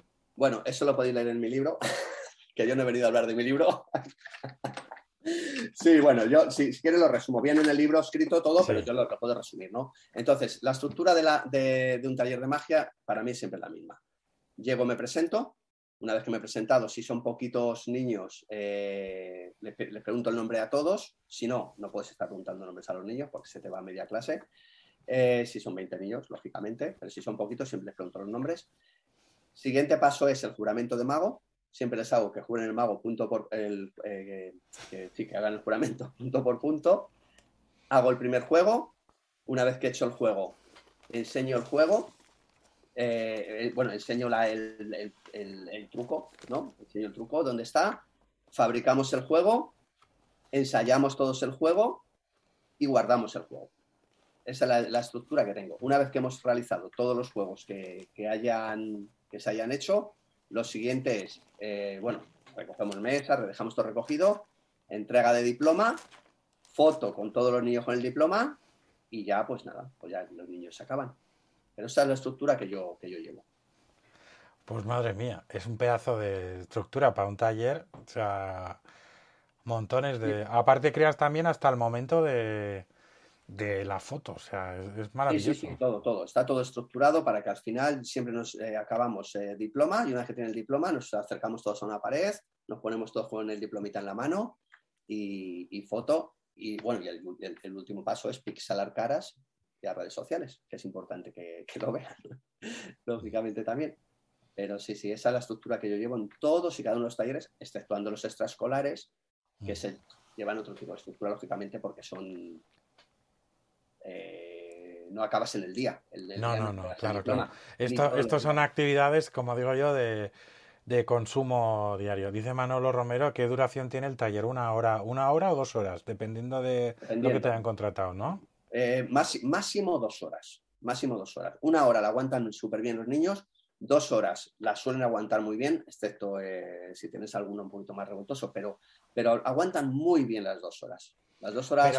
Pero, aclaremos que dentro de las dos horas eh, haces cuatro juegos de magia. Cuatro juegos de magia, claro, claro. Es decir, si en una hora hago dos, en una hora yo hago fabricación de varita, que se me olvidó decirlo al principio, fabricación de varita y dos juegos. Hay veces que no me da tiempo a dos juegos. De hecho, en el último taller eh, los tenía separados por edades. El de tres a cinco años, como estaban los papás y las mamás, sí me dio tiempo a hacer dos juegos. Pero en el siguiente, que era de seis a nueve, solamente me dio tiempo a hacer un juego. De hecho, me decían, los pequeños han hecho dos, ¿por qué nosotros hacemos uno? Claro. digo, porque habéis tardado mucho en fabricar. Claro, digo, os he dicho que, que, que, que hay si os he dado tiempo y, no me habéis hecho caso, digo, y es que es imposible. Digo, pues mira, para el siguiente os apuntáis y así veis más juegos. Pero lo normal es dos juegos. Es muy raro que no te dé tiempo a dos juegos en una hora. Bueno, al final quiero decir que como cada, cada grupo tiene su proceso, eso también es un poco es un poco tal, pero bueno, oye, ya he dejado, he conseguido dejar limpia la zona de preguntas y respuestas. A ver si, a ver si vuelve a llover. Y yo creo que estabas preparando uno de tus juegos sí, bueno, insignia. Eh, bueno, es, es un juego que a mí me gusta porque para tanto pequeños hasta nueve años les encanta, ¿no? Y es el juego que todos conocemos, la desaparición de la moneda y el vaso, pues todos la conocemos, ¿no? Es un juego que, bueno, creo que no es necesario hacerlo, pero sí hay una cosa que a mí me gusta de este juego, ¿no? Y es que ellos se fabriquen sus tubos. Sea, no me vale un tubo normal y corriente, tiene que ser un tubo coloreado. Un tubo que yo, además, cuando les enseño mi tubo, que yo he fabricado, yo tengo varios tubos, tengo, dependiendo también un poco, eh, los niños, les llevo solamente colores o les llevo pegatinas para que lo decoren con pegatinas, pero a mí me gusta más que siempre lo coloreen. Entonces, este juego a mí lo que me gusta es que ellos colorean sus tubos y, hacen unas maravillas de diseño. Y luego es un juego que también me gusta mucho porque yo la adapto a, la temática que pueda haber. Claro. Es decir, no es, la, no es la desaparición de la moneda. Llega Halloween y entonces hago un tubo de Halloween Al final es lo mismo, pero es un tubito diseñado con Halloween y en lugar de desaparecer una moneda, pues lo que hago que desaparezcan es un fantasma. ¡Hala! Mira, qué bonito. Claro, entonces automáticamente está medido el fantasma para que al poner tiene la medida perfecta para que no para que no tape. los amigos, los amigos que están viendo se acaban de ver un spoiler de magia que te cagas, ¿eh? O sea que esto se merece un zoom. que, me, que, Entonces, me, que me vuelvo mal, que me vuelvo mal, que me vuelvo- Este es uno de los juegos que a mí me gusta mucho por eso. Además, lo, puedo, lo puedes adaptar. Tiene parte de recortar, tiene parte de pegar, colorear. Entonces, aquí usan todo. Usan celofán para hacer el tubo, usan pegamento para hacer la tapa, recortan. Si, si es el caso del fantasma o en Navidad, hacer desaparecer a un Papá Noel chiquitito o un regalo, lo que quieras hacer desaparecer, también lo tienen que recortar. Y, a mí es uno de los juegos que, que me gusta y ya, ya digo que lo uso, lo uso mucho, mucho este juego. Ah, Oye, además, escucha, te alabo el gusto porque yo soy de los clásicos que les pone el cartón negro y tú ya directamente con papel blanco. o sea, que el blanco sobre blanco eh, queda también, o sea, que queda Sí, sí, bien. sí. Yo siempre, siempre blanco sobre blanco. Además, más, más barato. esto me da pie también a, a cuando, cuando llega la hora de la explicación, siempre les digo, bueno, por supuesto, no lo pongáis en otra superficie. ah, bueno. ah, ¿Sabes? Porque, porque bueno, sabemos lo que ocurre. Pero Sí, bueno, sí. entonces, este es también uno de los juegos que ya digo, yo siempre, para niños de 3 a 5 años, es, es un juego que lo hacen muy bien. Mira, a. Sergi le ha pasado lo mismo. Tenemos ya una pregunta, te digo a Sergi porque tenemos una nueva pregunta en la zona de preguntas y respuestas. Sergi está haciendo la pregunta que te dije antes. ¿Te acuerdas una que te comenté? Dice Sergi, ¿cómo se pega el vaso al papel? Que es que a veces se despega. ¿Cuál es tu Sí. secreto, Rafa? Vale. Mi secreto es pegarlo con mucho amor. y usar. eh, a ver, yo lo, yo lo pego con pegamento de barra. Pegamento de barra puro y duro. Bueno, pero Y- enséñanos, enséñanos el bote, Vale, enséñanos el no- bote que no, seguro que, es- que será una marca guay. Yo no, no quiero hacer publicidad,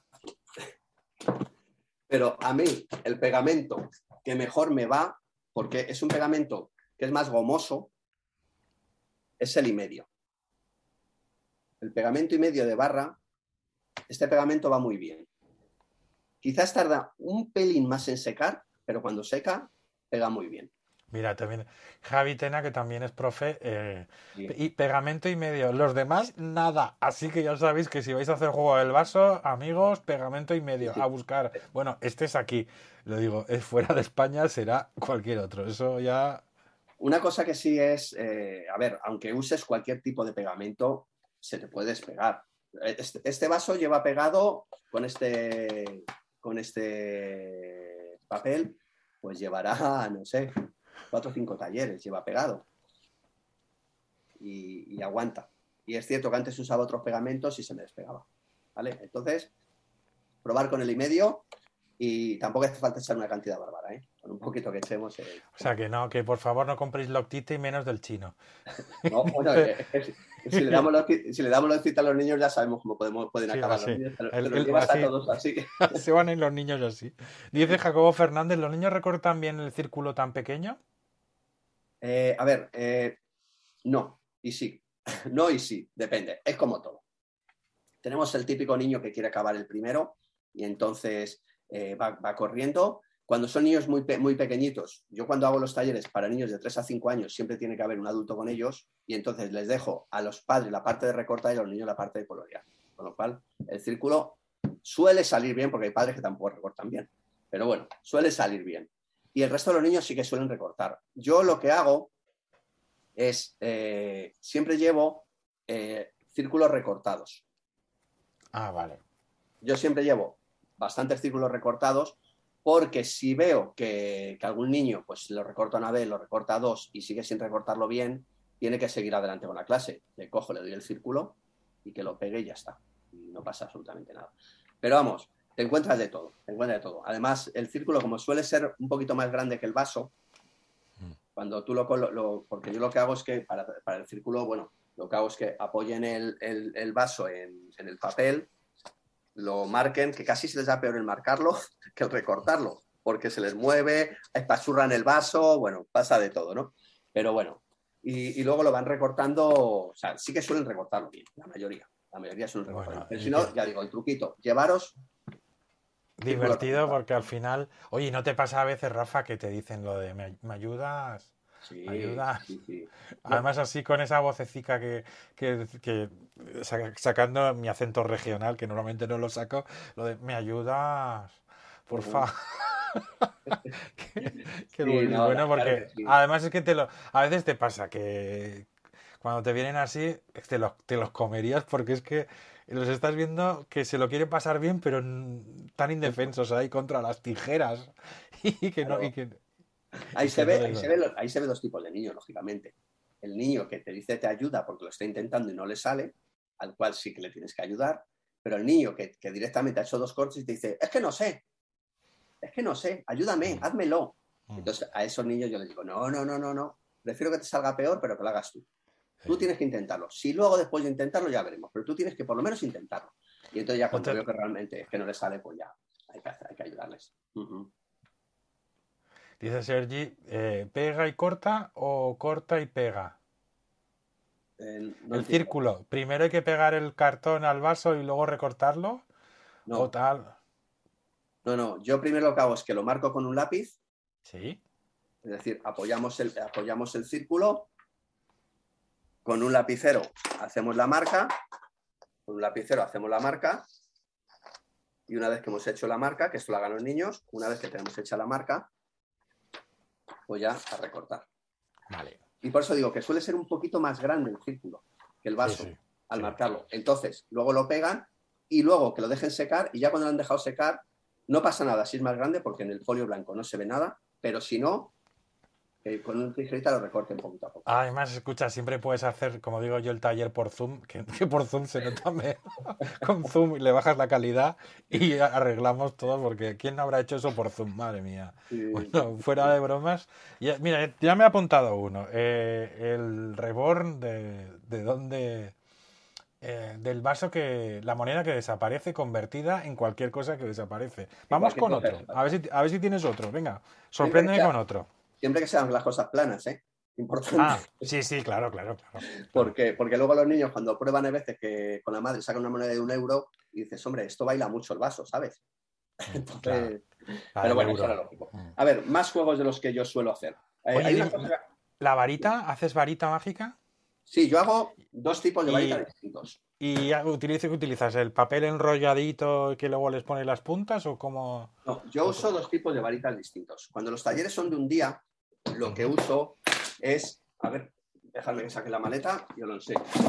Toma, blackout directamente. Me he ocultado, me he ocultado. Ahora aparecerá con corbata, con bigote y con y sin gafas. Y con pelo. No, y con pelo.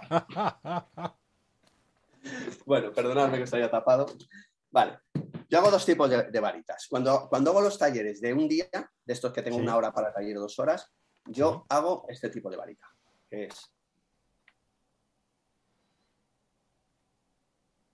la pajita o popote, que se llama, o cañita de beber, ¿vale? Esta es la que hago, porque es la más rápida que hay para hacer. Y a mí no me Oye, interesa perder, a mí no me interesa y perder co- tiempo esto. Y con el sello de colores queda muy, muy elegante, ¿eh? Claro, claro. Entonces, para eso tengo todos los celos de colores. No sé si se ve ahí mejor. Sí. sobre blanco, ¿vale?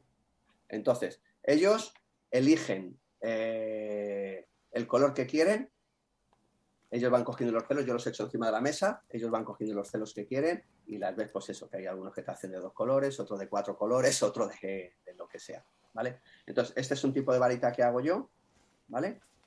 Que es el rápido. Y luego, cuando, cuando tengo que hacer las extraescolares, que me interesa hacer un día eh, que sea a lo mejor solamente la fabricación de varita y poco más, entonces hago la del periódico enrollado o la hoja enrollada con cinta aislante. Es esta varita. Pero esta solamente la hago cuando, cuando es eh, en talleres extraescolares, cuando son talleres de, de mucho tiempo. Si no, no. Si no, hago esta, que es la más rápida. Además, les digo cuando la hacemos que es el elemento mágico y en todos los juegos que vayamos a usar necesitamos hacerla, o en la mayoría de los juegos necesitamos usar la varita mágica, que es nuestro elemento. Así que nada, seguimos. Sí, y si te parece, es que estaba fuera de cámara buscando, buscando una cosa, pero no la he encontrado. Así que vuelvo dentro de cámara, que esto es lo que tiene el zoom y las cortinillas, que se puede hacer. Yo me he escondido también detrás de mi maletín. ¿Qué te parece? ya tienes, tenemos la varita, tienes ya. Sí. Oye, un, un clásico, un clásico, que yo siempre. eh, Además, ahora escucha las pajitas o los popotes o las cañitas, como, con todos los nombres que hay, ahora son súper complicados. Y de hecho, tenemos una gran ventaja, porque ahora son de cartón ya. Entonces, ya, porque ya de plástico es un elemento que se ha retirado. Entonces, Sí, pero hay- eh, yo las he encontrado de. ay, ¿Cómo se llama? Eh, no me sale. Ahora, que son ecológicas. eh, ay, no me sale. Bueno, unas que no son de plástico, ¿sabes? No me sale la palabra ahora. Y si te sirve, y si te sirve, yo he llegado a hacer eh, eh, taller de varitas como idea, que es con palillos de, comer. Estos son de bambú, evidentemente, como dice Nano, con bambú que va muy bien porque la madera es súper porosa. Y hacíamos eh, varitas mágicas, eh, casi, casi, fíjate, parece una varita de Harry Potter, que, porque tiene la forma, ¿no? Aunque en realidad es un palillo. Pero cuando son más mayores, con rotulador permanente negro, paciencia, se convierte de color negro y luego con una pistola de cola caliente eh, le pones esa especie como de rugosidad que a veces tienen las varitas mágicas, no las de los magos, sino esas varitas mágicas cinematográficas que puede tener también un cierto encanto. Y lo que tiene es una cosa, que son estos palos de comida están tirados de precio a nivel de costes, porque si te vas a buscar a tiendas de manualidades, como dice quizás Oscar de la Torre, palos de madera cilíndricos para pintar y demás, si los compras a granel te van a salir baratos, pero si los compras en una tienda de dólar o de chino, como se dice aquí, te van a salir a doblón. Y una alternativa puede ser esto y es muy barato, muy, muy. Sobre todo eh, que puedes conseguir cientos de estos y a un precio muy asequible. Ya te digo, no tiene, no te queda una varita de de punta blanca, pero te queda otra varita mágica que también es bueno. Les puedes dar lo que quieras a los niños. Bueno, eso yo ya está. Tengo, dice, ah, mira, Claudio Saeta dice varas de madera en Leroy Merlin, que están tiradas de precio, también. Sí, también. Bueno, lo único que en Leroy tendrás que comprarte eh, comprarte la barra y luego estar un rato en la radial si, si la tienes y cortarlas y ya está, o con sierra marquetería y ya está. Bueno, yo, Lo que pasa que, yo- no, antes ha dicho alguien, no, no me he dado cuenta que ha dicho biodegradables, que no me salía la palabra, sí, biodegradables. exacto, Hay, exacto. las, hay las pajitas biodegradables, que de hecho estas son de las últimas que he comprado y es biodegradable. No es plástico, es biodegradable y es prácticamente igual. ¿vale? Vale, dice, Y- dice Claudio dice que se corta a mano ahí. Le veo con la, Con la con la sierra. sierra de inglete y esto. César, sí, son, eh, claro, exactamente. César es la idea de convertir este palillo de comer eh, sushi o arroz en una varita tipo Harry Potter que, que también tiene su mercado. Eh, lo que pasa es que hay una cosa, Marcos, que yo, yo, por, yo por lo menos, o sea, Sí, sí, todas sí. estas ideas las he barajado mil veces, pero yo hay una, una premisa que siempre llevo conmigo en los talleres y es, tengo que llevar cosas que los niños manchen lo menos posible. Es decir, no uso rotuladores, no uso pinturas acrílicas, no uso nada, solamente uso eh, o ceras o, o lápices de colores. Entonces, eh, sí que está la, la- la- la opción. De hecho, volviendo al libro, viene la opción de la fabricación de varita pintada, ¿no? Pero, pero yo no la suelo, no la suelo usar. Yo lo, lo metí en el libro por si alguien lo quería hacer, pero yo no lo suelo usar por lo que digo, porque intento que los niños manchen lo menos posible, ya que al final, como he dicho al principio, la clase tiene que quedar perfectamente recogida. Una de dos, o ponemos manteles en todas las mesas y luego la recogemos, Sí. que es otra opción. Una opción, mantel de papel también es súper barato y, y lo puedes forrar las mesas de papel y luego se recoge y se tira. Pero, pero yo, yo en, mi- en mis talleres nunca uso ningún tipo de rotuladores, ni, ni, ni pinturas acrílica, ni nada. Siempre ceras o lápices. Pues yo te digo una cosa, te alabo el gusto porque además va a ser muchísimo más limpio y ya está. También te digo que la experiencia que yo he tenido con, eh, con los bambús y con las tintas estas y demás ha sido para eh, extraescolares de un año. Es decir, que cuando ya tenía que andar trabajando a otro nivel que no Sí. una actividad de un solo día o, o dos, o, o dos juegos y ya está. Tengo una pregunta que además es, me parece que es eh, muy personal. Yo hay un juego que lo llevo haciendo siempre en todos los talleres. Y quiero preguntarte a ti si también lo haces, que no lo sé, pero lo seguro, igual me sorprendo. ¿Haces el juego de los clips que se juntan en el papel? Los clips enamorados, que lo llamo yo. sí, los clips enamorados. Sí, sí, sí, sí, claro, bravo. ¿Lo haces? Sí. Y vamos a hacer una cosa. Eh, no sé si están los amigos que están viendo, si tienen cerca el chat o el panel, ¿podéis levantar la mano el que haga ese juego? Porque me gustaría saberlo en talleres, simplemente por saber, por, a ver a dónde llegamos, ¿eh? Porque yo creo que es el juego más sencillo, más difícil, porque cuando les explicas el papel y demás, y hemos llegado a 18, 18, 18 personas que están levantando la mano, o sea que, dime una cosa, ¿tú lo haces de una manera especial? Yo lo hago con esto. Mi papel es esto. Oye, lo, pues muy guay. Mi papel es un muro. Entonces yo lo que hago es que cuento, este lo cuento una historia con él, para los niños. Entonces yo cuento la historia de dos amigos que eran súper, súper amigos, pero de repente creció un muro entre ellos. Creció un muro mágicamente entre ellos. Y no podían juntarse para jugar. Ellos estaban deseando jugar, pero no había manera. No había manera de, que, de, juntarse. Cuando intentaba uno saltar el muro, como el muro era mágico, crecía y no podían nunca saltar por encima. Y si intentaban por los lados, el muro se estiraba también para no poder entrar por ningún lado. Ellos estaban deseando de jugar. ¿Y qué es lo que hicieron? Pues si el muro es mágico, dijo uno de ellos, me, apunto a clases de magia y a ver si puedo competir con el muro haciendo magia. Entonces, el primero llegó, se apuntó a clases de magia, se lo, se lo dijo al segundo, el segundo también se apuntó a clases de magia y aprendieron un conjuro súper chulo. El conjuro era Doblurus Murus. Y cuando decían ese conjuro, para esto usamos la varita, porque ya digo que la varita la uso para todo, Doblurus Murus. El muro automáticamente se dobló. Pero claro, era un conjuro que duraba muy poquito tiempo. Rápidamente uno de los clips se subió encima para sujetar ese muro. El segundo dijo lo mismo, Doblurus Murus. El muro se dobló y se subió encima. Por lo menos el muro ya estaba dentro, pero no se podían juntar todavía. Solamente tuvieron que esperar a que la propia magia del muro hiciese que se volviese a estirar y se juntaron y ya nada ni nada los separó. Siguieron siendo los mejores amigos del mundo. ¡Qué guay! Qué bonito, qué bonito. Y este qué, es qué bonito. Y, además tengo que decir una cosa que, que tiene el romanticismo de algo tan bonito que es siempre que cuando les explicas cosas, lo mismo que con, cuando haces eh, la magia, eh, cuando les cuentas una historia añadida a lo que es el propio efecto, es porque si dices, mira, si doblo el papel, si lo pongo aquí, aquí, hago aquí, pum, y ya está. La gente se queda, como dicen, mis amigos argentinos que me atrapó la historia. A mí me atrapó la historia. O sea que.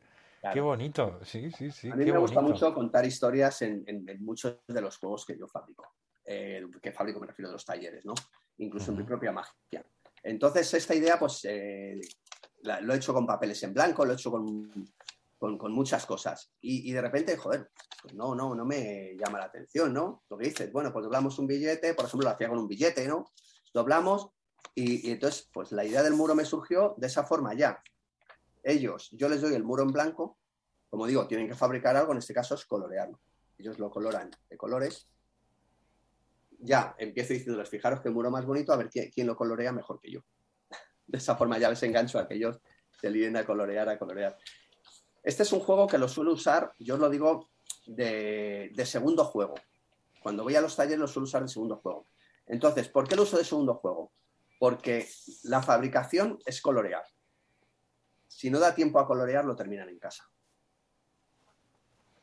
Entonces, por eso me gusta usarlo. Empiezan a colorear, cuando ya veo que el tiempo va a regulero, le digo, bueno, chicos, lo terminamos de colorear en casa, pero por lo menos es un juego rápido, que no tiene mucha fabricación, bueno, prácticamente nada más que colorear. Y este, esta es mi versión de, los clips enamorados. yo pues es, yo tengo que decir que a mí personalmente me ha encantado. Me ha encantado. Aparte, yo, eh, a mí es. una de las magias que tiene para mí siempre es que cuando estiras los niños hacen así, los clips salen por allá, por allá, por allá, por allá. Y siempre los ves corriendo detrás de los clips diciendo, ¡ay, me ha salido, me ha salido! O no me ha salido, no me ha salido. Bueno, hasta que, Pero le, cogen el, hasta que le cogen el puntillo, ¿no? Tienes razón que esa es la frase de este juego. Me ha salido es la frase de este juego. ¡Me ha salido! Claro, claro. Sí, sí. Y, y este juego, lo que dices, lo complicado que puede tener es que aprendan el doblaje del juego. Pero, pero realmente, yo como les digo, hacemos una S, dejando las puntitas fuera y ya está. Y enganchamos los dos círculos entre medias y, y no tiene más. Lo terminan aprendiendo. Además, este lo, juego, bo- Marcos, lo bonito que tienes es que el, el guion del muro hace que el doblaje prácticamente salga solo. Claro, claro. Sí, sí, sí. Y, y además es un juego que, que lo meto para niños de tres años, ¿eh? Que tiene este doblaje y lo meto para niños de tres años porque al final es doblar un papel y doblar un papel lo saben doblar. Vale, pero escúchame una cosa. eh, Eso sí. Ahora vamos a una edad un poquito más puñetera. Digo, te voy a poner a prueba. A ver, imagínate Vale. que tienes a un niño de nueve años. Vale, los ¿Qué, de nueve años, qué juego le harías? vale, yo para los de nueve años, es decir, de tres a nueve años, uso prácticamente los mismos juegos. ¿Los mismos? Sí, de tres a nueve años, bueno, miento, de tres años cojo juegos que sean de colorear, principalmente, de colorear y que tengan muy poquito, ya digo, como están con los padres, ellos les ayudan a recortar, pero no suelo coger. Luego, de 6 a 9, para mí me valen todos los juegos. De 6 a 9, dentro de los 120 que tengo de repertorio, me valen todos los juegos. La edad puñetera para mí es de 10 a 12. Vale. Esa es la que tengo que distinguir los juegos. ¿Vale? Porque ya digo, eh, en, en 6 a 9 no, no tengo ningún problema en lo que vaya a hacer, pero de, de- de 10 a 12 sí que tengo que, que pensar un poquito más. Yo no puedo ponerles a colorear un muro, porque me van a decir que tengo 10 años, no me pongas a colorear. Vete por, vete por ahí, vete por ahí, vaya, ¿no? vaya un rollo, o no me pongas a recortar, o no me pongas a pegar. Entonces, ¿qué busco? Busco juegos que tengan fabricación, como siempre, que les puedan sorprender más y que, y que tengan, pues eso, que no tengan mucho de colorear, sobre todo. ¿Vale? Entonces, para eso, uno de los juegos que yo uso mucho es el del sobrecito con los clips. No sé si se ven o los Ah, no, aquí. sí, su- sube, súbela. O sí, eh, ahí, perfecto, perfecto. Sí, sí, sí, sí. Mucho mejor. los sobrecitos con los clips, ¿vale? Sobre vacío, metemos los clips uno por uno dentro del sobre. Cerramos el sobre, cogemos donde está nuestra varita mágica, ¿vale? Y con la varita mágica lo que tenemos que hacer es las palabras mágicas, ¿no? En este caso, pues, eh, las mías, yo suelo usar mucho unas palabras mágicas que son kikus, kikus, mata kikus, kikus, kikus, mata kikus. Entonces directamente cuando los abres, los clips salen. Encima, escucha, que yo había visto que estaba el verde. el- Si son los mismos colores. Claro, claro. Son los mismos colores que se han unido. ¿Vale? Este es un juego que les encanta a los niños de esta edad. Y, y bueno, eh, hace falta que lo expliques, Marcos. Vamos a preguntar, ¿queréis que lo explique? Levantar la mano si queréis que lo explique.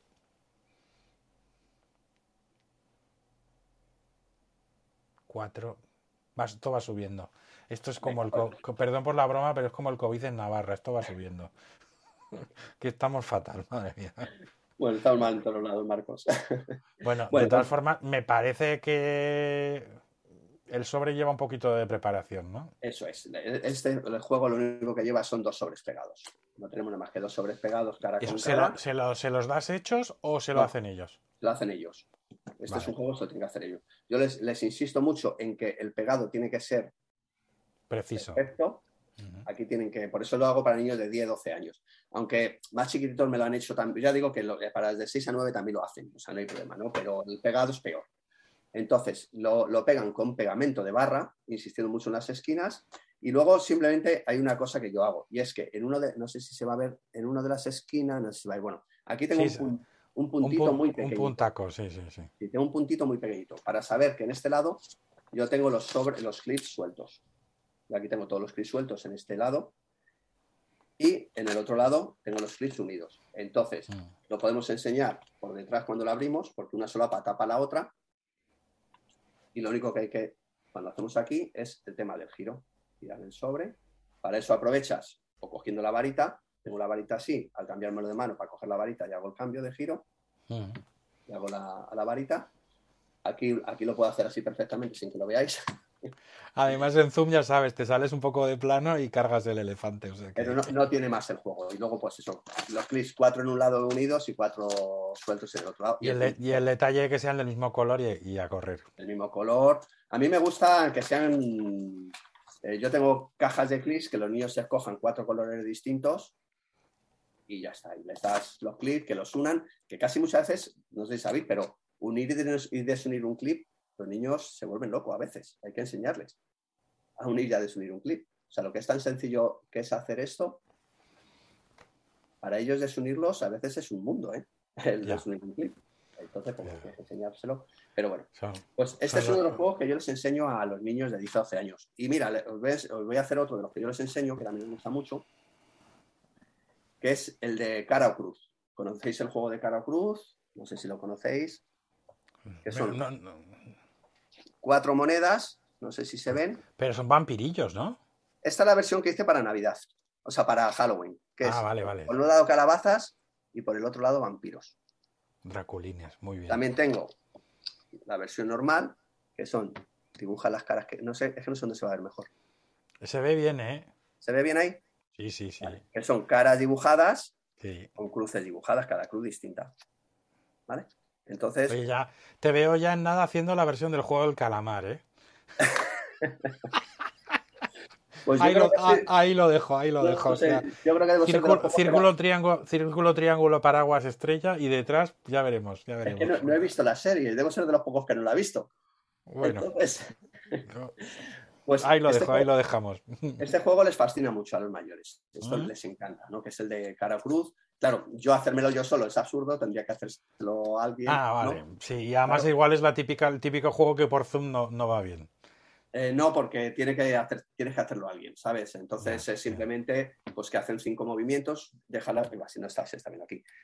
Deja las cuatro monedas, les piden que hagan cinco, cinco cambios de moneda, cinco giros, que hagan lo que quieran, pueden hacer como quieran, uno, dos, tres, cuatro y cinco, que tapen una moneda y tú adivinas, todo esto sin mirar, adivinas qué moneda es la que está tapada, si está de cara o está de cruz. Vale, Vale. vale. Esto, lástima, estaba mirando en la lista a ver si alguno de nuestros amigos eh, matemáticos los teníamos aquí, pero ya, ya les preguntaré, porque seguro que tienen, ah, seguro que hay alguna versión que se puede hacer eh, matemáticamente en online y ya está. Hoy creo que no está, no, no lo veo. Este juego, pues, es simplemente la paridad. Están en pares y el Sí. momento que haces cinco movimientos quedan en impar y, y ya está. Entonces, este es un Bueno. juego que o lo hago esta versión, que simplemente tienen que colorearlo,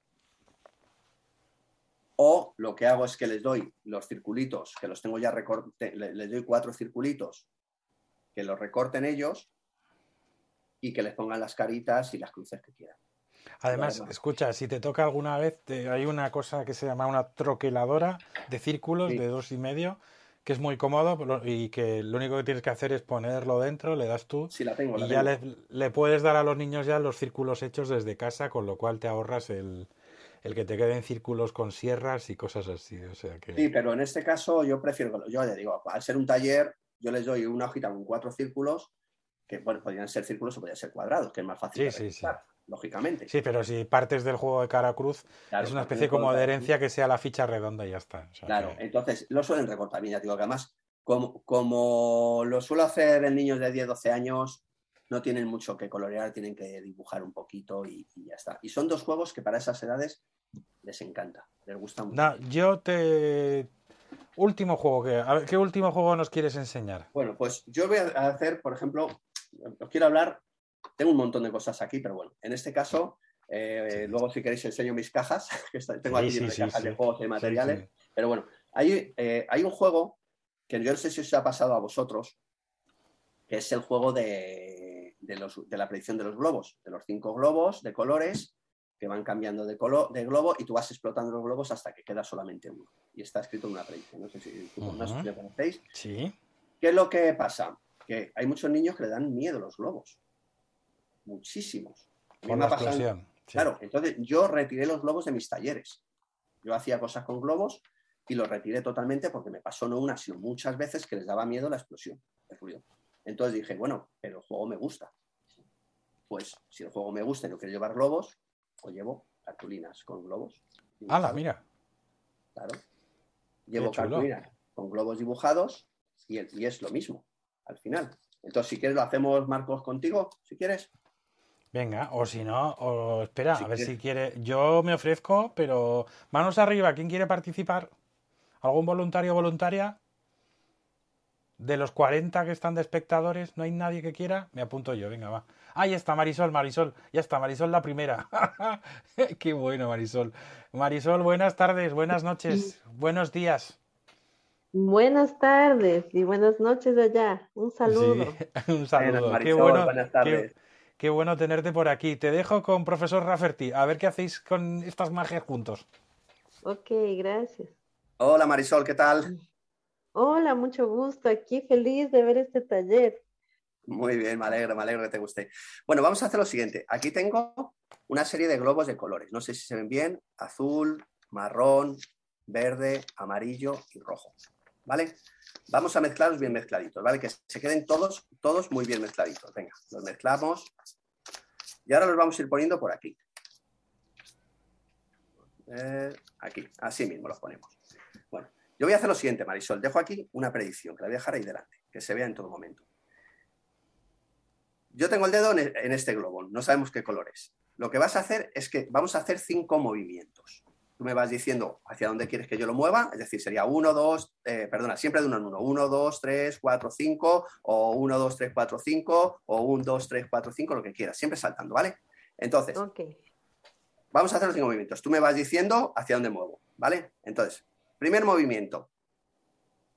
Lógicamente, la Sí, uno. eso es. Segundo movimiento. Aquí o aquí. Regresar. Regresamos.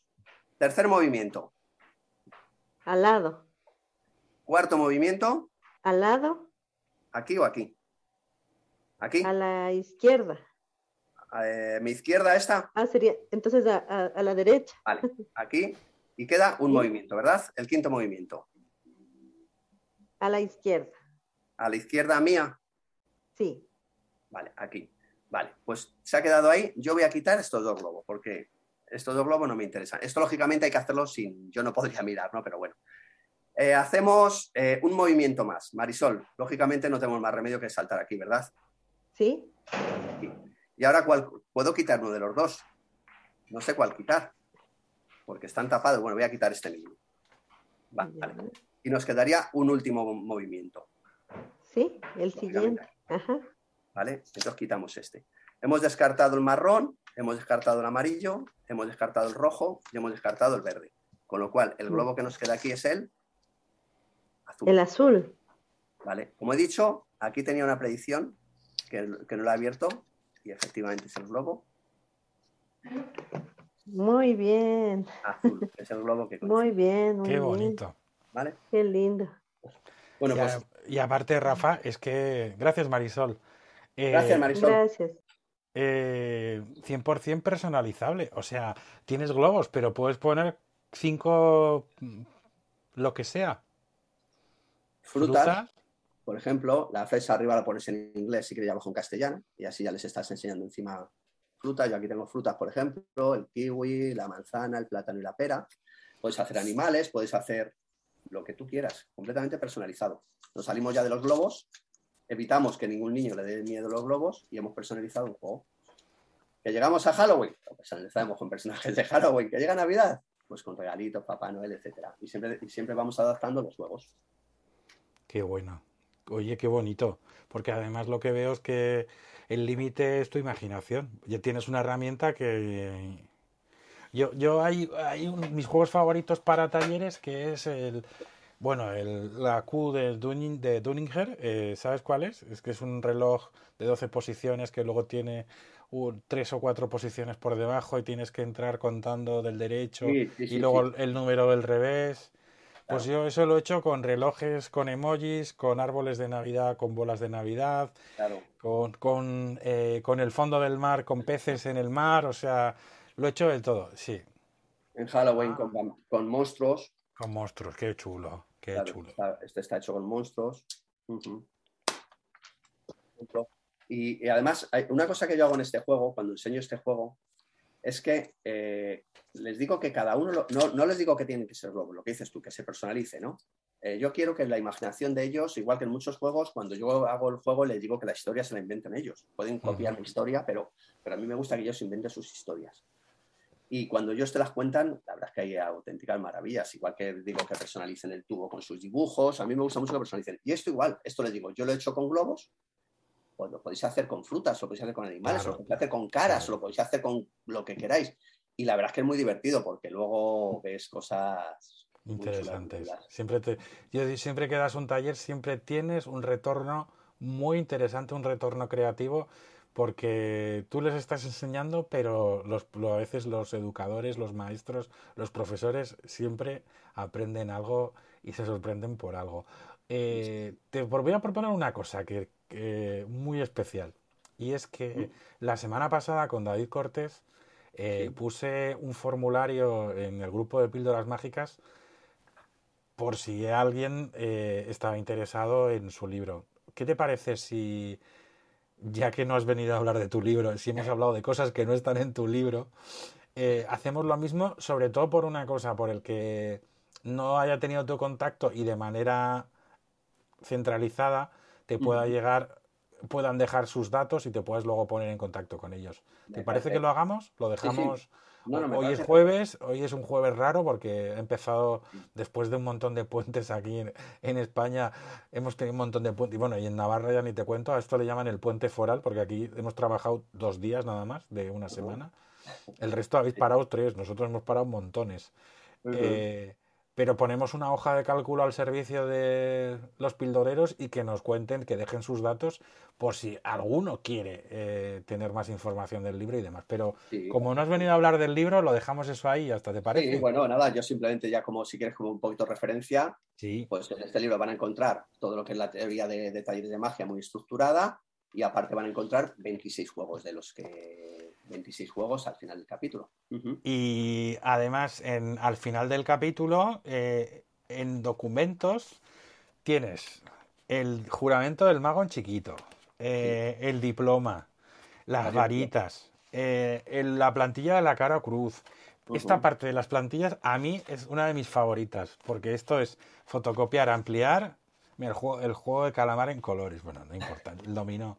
Para la mujer cerrada, para hacerlo con... O sea, un montón de plantillas que ya solo por eso, y si ya no quieres... Esas son las plantillas, pero ya si, si te las quieres descargar, ahí están. Lo voy a tapar ya para el que quiera, por lo menos, que, el- que le eche... Le echo un vistacillo que por, ¿por qué no? No que le eche un vistacillo, que le pida esto a los Reyes Magos. O sea, que... es un buen regalo. Yo creo que si no he venido a hablar de mi libro, pero es un buen un regalo.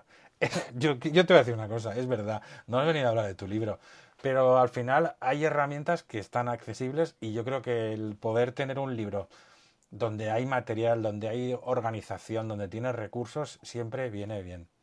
Además que, como hemos dicho al principio, he, intentado, o yo creo que quitando dos o tres cositas, hemos hablado de todo fuera del libro, ¿no? En el libro Sí. tienen toda la información para si alguien no se ha atrevido nunca a hacer un taller, pues que se atreva a hacerlo. Pero yo no vine a hablar de mi libro, así que no voy a hablar más de él. Oye, ¿sabes qué? Que te tengo que agradecer eh, este rato que nos has hecho pasar, esta eh, más o menos hora y media que hemos pasado juntos. Eh, he estado charlando en esta píldora contigo muy a gusto, eh, como un niño, como si estuviera en uno de tus talleres. Gracias por eh, todos los compa- conocimientos que nos has compartido. Y no te vayas porque tengo a Manuel preparado porque vamos a estrenar contigo además, que tengo mucha ilusión de a poder hacerlo, el sorteo. Ese sorteo semanal donde entre los 20 primeros vamos a hacer un regalo, a hacerles llegar cada semana un regalo a alguien de los que aquí se quedan con nosotros participando en la actividad. Manuel, no sé si estás por ahí. Buenas tardes. Que te tengo que añadir. ¿Estás por ahí? A ver, Vale. muy buenas, ¿estamos por aquí? Sí, aquí. Sí, ¿qué tal el cuaderno? ¿Cómo lo tienes? Mira, yo te Pues tengo que decir. Sí, sí. No, no, la verdad que sí. Bueno, ya que no, no he venido a hablar de su libro, aprovecho este. Yo he de decir que eso, que nada más que lo que tuve la oportunidad, porque es verdad que muchas veces cuando te plantean hacer un taller de magia, no sabes muy bien cómo enfrentarlo, pues tenemos ahí las ideitas para esos momentos de que no nos salga la idea.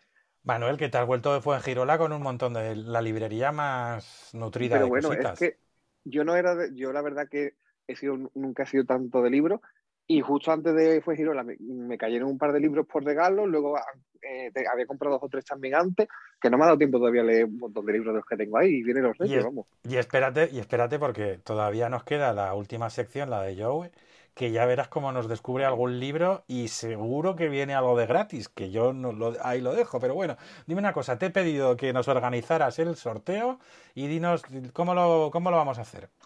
Pues nada, 20 numeritos, tú me habías dicho 20 números y no sé, voy a- podemos echarlo pues en una bolsa, 20 números y cojo, meto la mano y el que salga, ¿vale? Yo meto ahí los 20 numeritos. Sí, pero momento que no se note. Ay, yo meto y ya sacó uno, ¿vale? El que tú. ¿No? No te vale. Sí.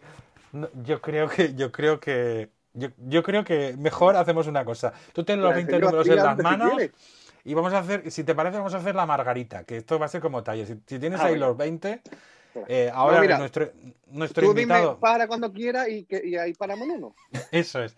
No, pero lo va a hacer Rafa. Eso te va, tú vas pasando de uno en uno así, boca abajo. No, pero tengo que decir que no están los 20. Entonces, habíamos preparado el sistema no tradicional, Ah, que era el que tú me dijiste. ese- No, de verdad, que está ah, el, preparado. ele- el- el electrónico. El electrónico. Ahí estamos. El que si te parece lo hacemos. Es que no nos están los 20 números, era simplemente Vale, para. pues no te, no te Ahí preocupes. vamos a Yo acertar lo que voy a hacer es hacerlo en directo.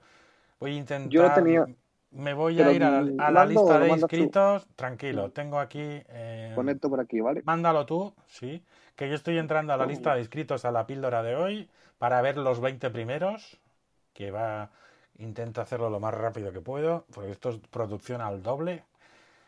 Conectando. eh, lo tengo aquí. Perfecto. 20 primeros listados.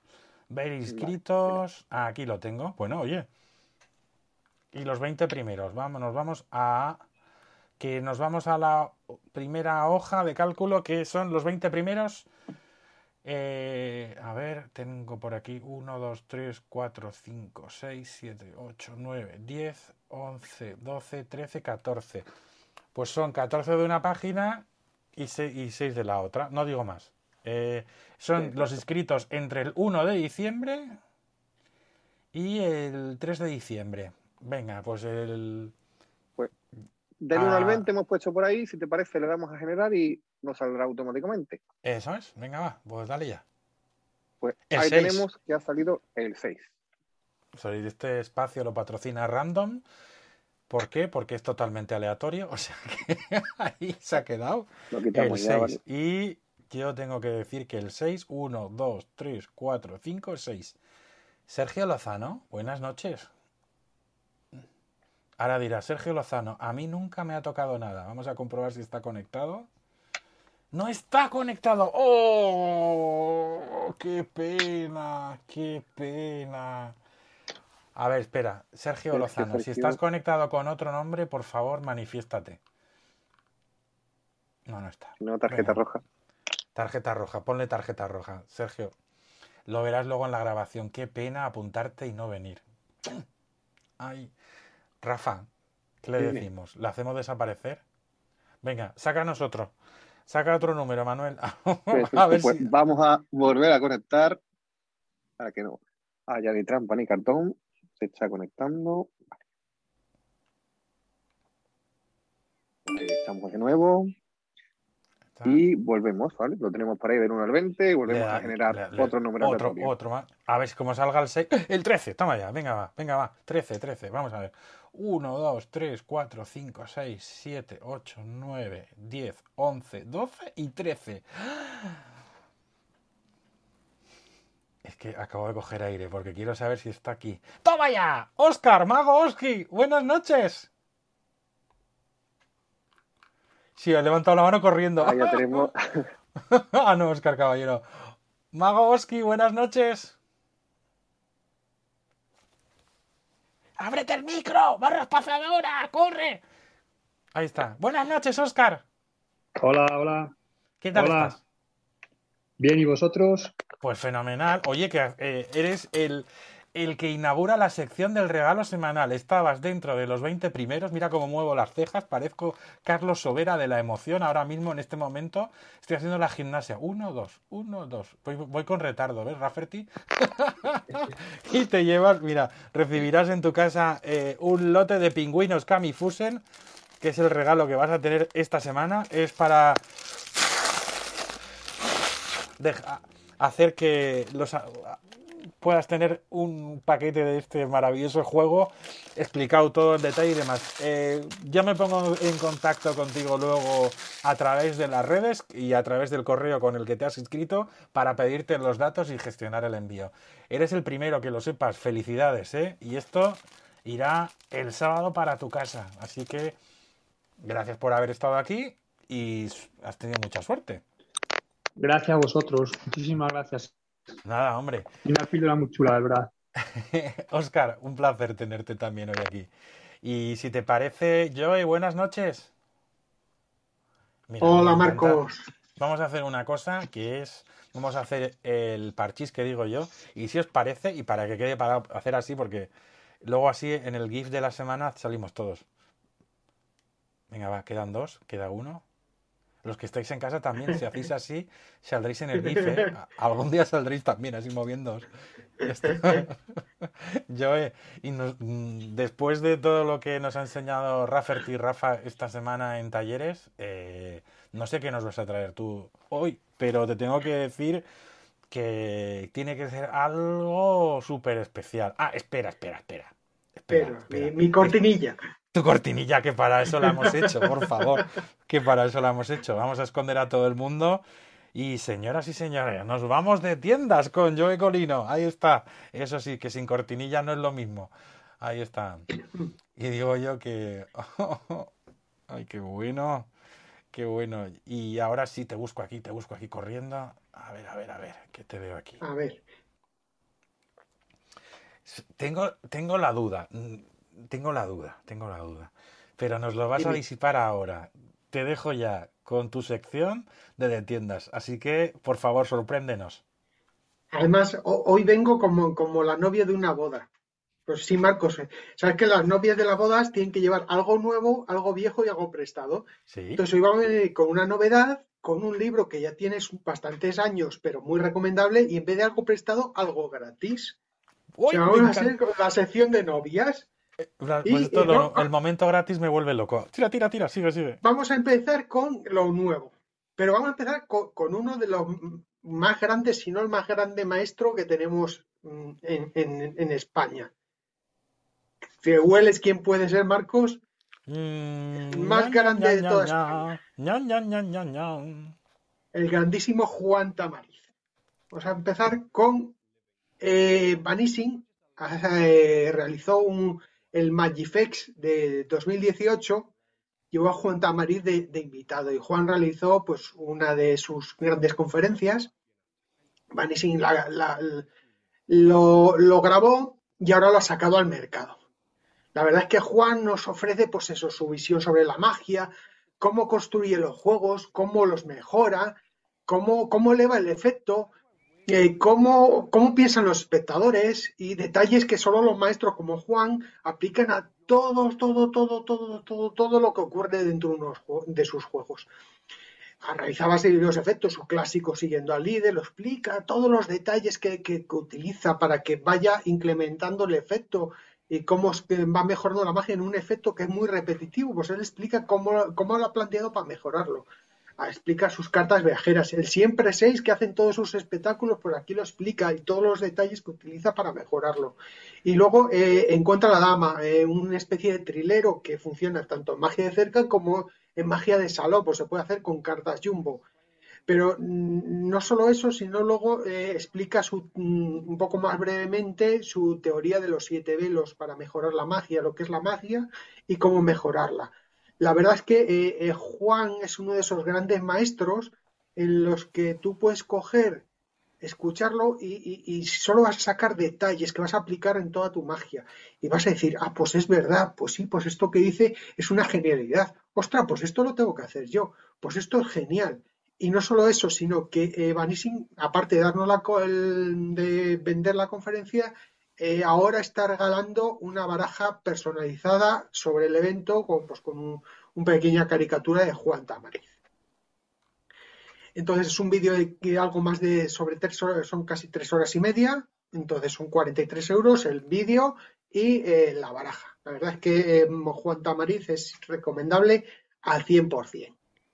Entonces, eso era lo nuevo. Ahora vamos a pasar a lo viejo. Y ya que estamos hablando de Juan Tamariz, voy a hablar de uno de sus libros, yo creo uno de los grandes olvidados de sus libros, porque la verdad es que muy poco hablan sobre él, que es este. Ahí se ve.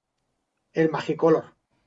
Aquí Juan Tamariz nos explica pues un montonazo, pero digo montones, montonazo de efectos de magia de cambios de color.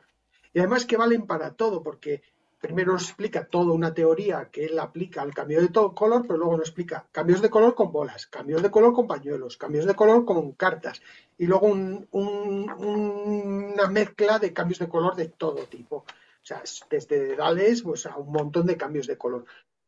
Cerillas, incluso, o sea, aquí tú lo coges y tienes efectos para hacer de cerca, para hacer en tu espectáculo, para hacer en casi en cualquier momento. Es uno de esos libros que la verdad es que no se habla mucho de él, pero bueno, hay que, eh, es de los que es bueno tenerlo, tenerlo a mano. Un buen libro, muy recomendable. Y ahora pasamos a el, gratis de la semana, Marcos. Este yo sé que tú tienes, tenías ganas de llegar a él y os lo voy a contar. Este es un producto que se llama Santa Santa. La portada, la portada es un poco fea, pero bueno. Eh, eh, Santa Santa de Mentalista Keith. Es un efecto de magia en el que sacas un espectador, le preguntas el nombre, le cuentas la historia de Krampus, eh, una especie de némesis de, de Papá Noel que eh, se lleva a los niños malos. Entonces le preguntas a un espectador que sacas eh, cuál fue el año en el que él pidió algo a Papá Noel y Papá Noel no se, no se lo trajo. Entonces el espectador te dice que, pues yo qué sé, en el 90, en 1990 no me trajo el escalete que había pedido. Entonces te acercas al árbol de Navidad, le pides al espectador que elija una de las bolas, se coge esa bola, se envuelve, se rompe y dentro de la bola hay un papel en que viene escrito fulanito en el año 1990 pidió el escaletri pero no se había pedido, portado muy bien, entonces Krampus no se lo trajo. O sea, es un, un, un efectazo. Y además es que, bueno, él lo explica con ese punto de terror, pero yo creo que si eliminamos esa historia de, del Krampus que atrapa a los niños, pues se puede contar que Papá Noel lo puedes adaptar perfectamente ahora en estas Navidades, Papá Noel, los Reyes Magos, y hacerlo pues en cualquier momento. Es totalmente gratis, es muy fácil de hacer, la verdad es que es casi improvisado, lo puedes llevar, con- llevas preparadito en el bolsillo, lo puedes hacer, te invitan eh, unos familiares a, comer o a cenar a su casa, lo puedes llevar preparadito y, lo único que le vas a romper una bola del árbol de Navidad, pero bueno, que es improvisado, es un efectazo adivinar todo eso del espectador y además, como siempre, totalmente gratis gracias a, a magos artesanos, en este caso. Oye, pues te digo una cosa. eh, esta sección se va a quedar como una de las secciones, eh, yo creo que imprescindibles de las píldoras. Porque si ya toda la semana, semana tras semana, ya llevamos seis, estás todas las semanas descubriéndonos algo gratis, esto ya es mm, algo que se nos escapa de que pensar de que podemos conseguir magia gratis seguir aprendiendo magia gratis. Bueno, ay, espera, que soy tonto, que, que las píldoras son gratis también. Y aprendemos muchísimo aquí. y, a- y- y aquí también seguimos aprendiendo todos, o sea, que qué bueno. Mira, eh, voy a hacer una cosa, te voy a dejar tranquilo. Muchas gracias por tu sección esta semana. Ha sido también un gusto tenerte. Y nos vamos a la sección donde ahora y en este momento os voy a presentar la próxima semana, que la tengo aquí. ¿Estáis preparados? ¿Estáis listos? Pues os traigo directamente la información de la semana que viene con todos vosotros. ¡Tachan! ¿Ha salido ya? ¿Se ¿Ha, sido un blackout esto? ¿Se ha, se ha ido a negro? Ya salió Marcos. Ya ha salido. Qué rápido, de verdad. Me tengo que hacer los vídeos doble tiempo. No me da ni tiempo. Bueno, pues la semana que viene estaremos eh, charlando el 16 de diciembre. Por cierto, 16 de diciembre, estamos llegando a la Navidad. Tenemos que deciros que viene una programación súper especial. Pero antes de Navidad, el 16, estaré charlando con Franke sobre un elemento mm, que hoy ha salido en los talleres, que yo creo que todo el mundo la conocéis. Aquí está mi amiga. La varita mágica. Eh, porque Fran nos va a hacer que nos volvamos otra vez a enamorar de la varita mágica, que saltemos más allá de los gags, que veáis trucos y juegos quizás no veamos, pero sí usos, manejos, sutilezas, detalles, un poco más allá. Y es algo que Fran, que eh, lleva preparado desde hace un tiempo, que es una charla que tiene preparada muy bonita, la hemos convertido en una píldora y eso será la semana que viene aquí, en Píldoras Mágicas, si, si me deja la cámara. Bueno, ya sabéis que a veces no, no quiere, porque quiere que os recuerde que si queréis eh, descubrir un mundo nuevo, solo si queréis os podéis hacer patronos. Pero solo si queréis, no es obligatorio, ¿eh? Porque las píldoras siguen siendo para todo el mundo gratis. Como lo que nos descubre cada semana Joe, eh, al final siempre nos sorprende. Y hablo de Joe, hablo de Manuel y hablo de Rafa, que han sido los cuatro, los cuatro, las cuatro caras visibles que hemos tenido esta semana en esta píldora mágica, pero también quiero agradeceros a cada uno de los 65 inscritos a la actividad y a los 45 que habéis estado aquí en pico de audiencia en directo, como cada semana, haciendo que los jueves empiece el fin de semana con magia y aprendiendo. Ha sido un gusto compartir esta píldora con todos vosotros. Gracias por haber formado de la historia de las píldoras y nos vemos la semana que viene con Franke y su estudio de las varitas mágicas. Hasta entonces, nos vemos. Adiós. Y como hace el coreano este que hace así, ching, que me da mucha gracia. Sí, ya.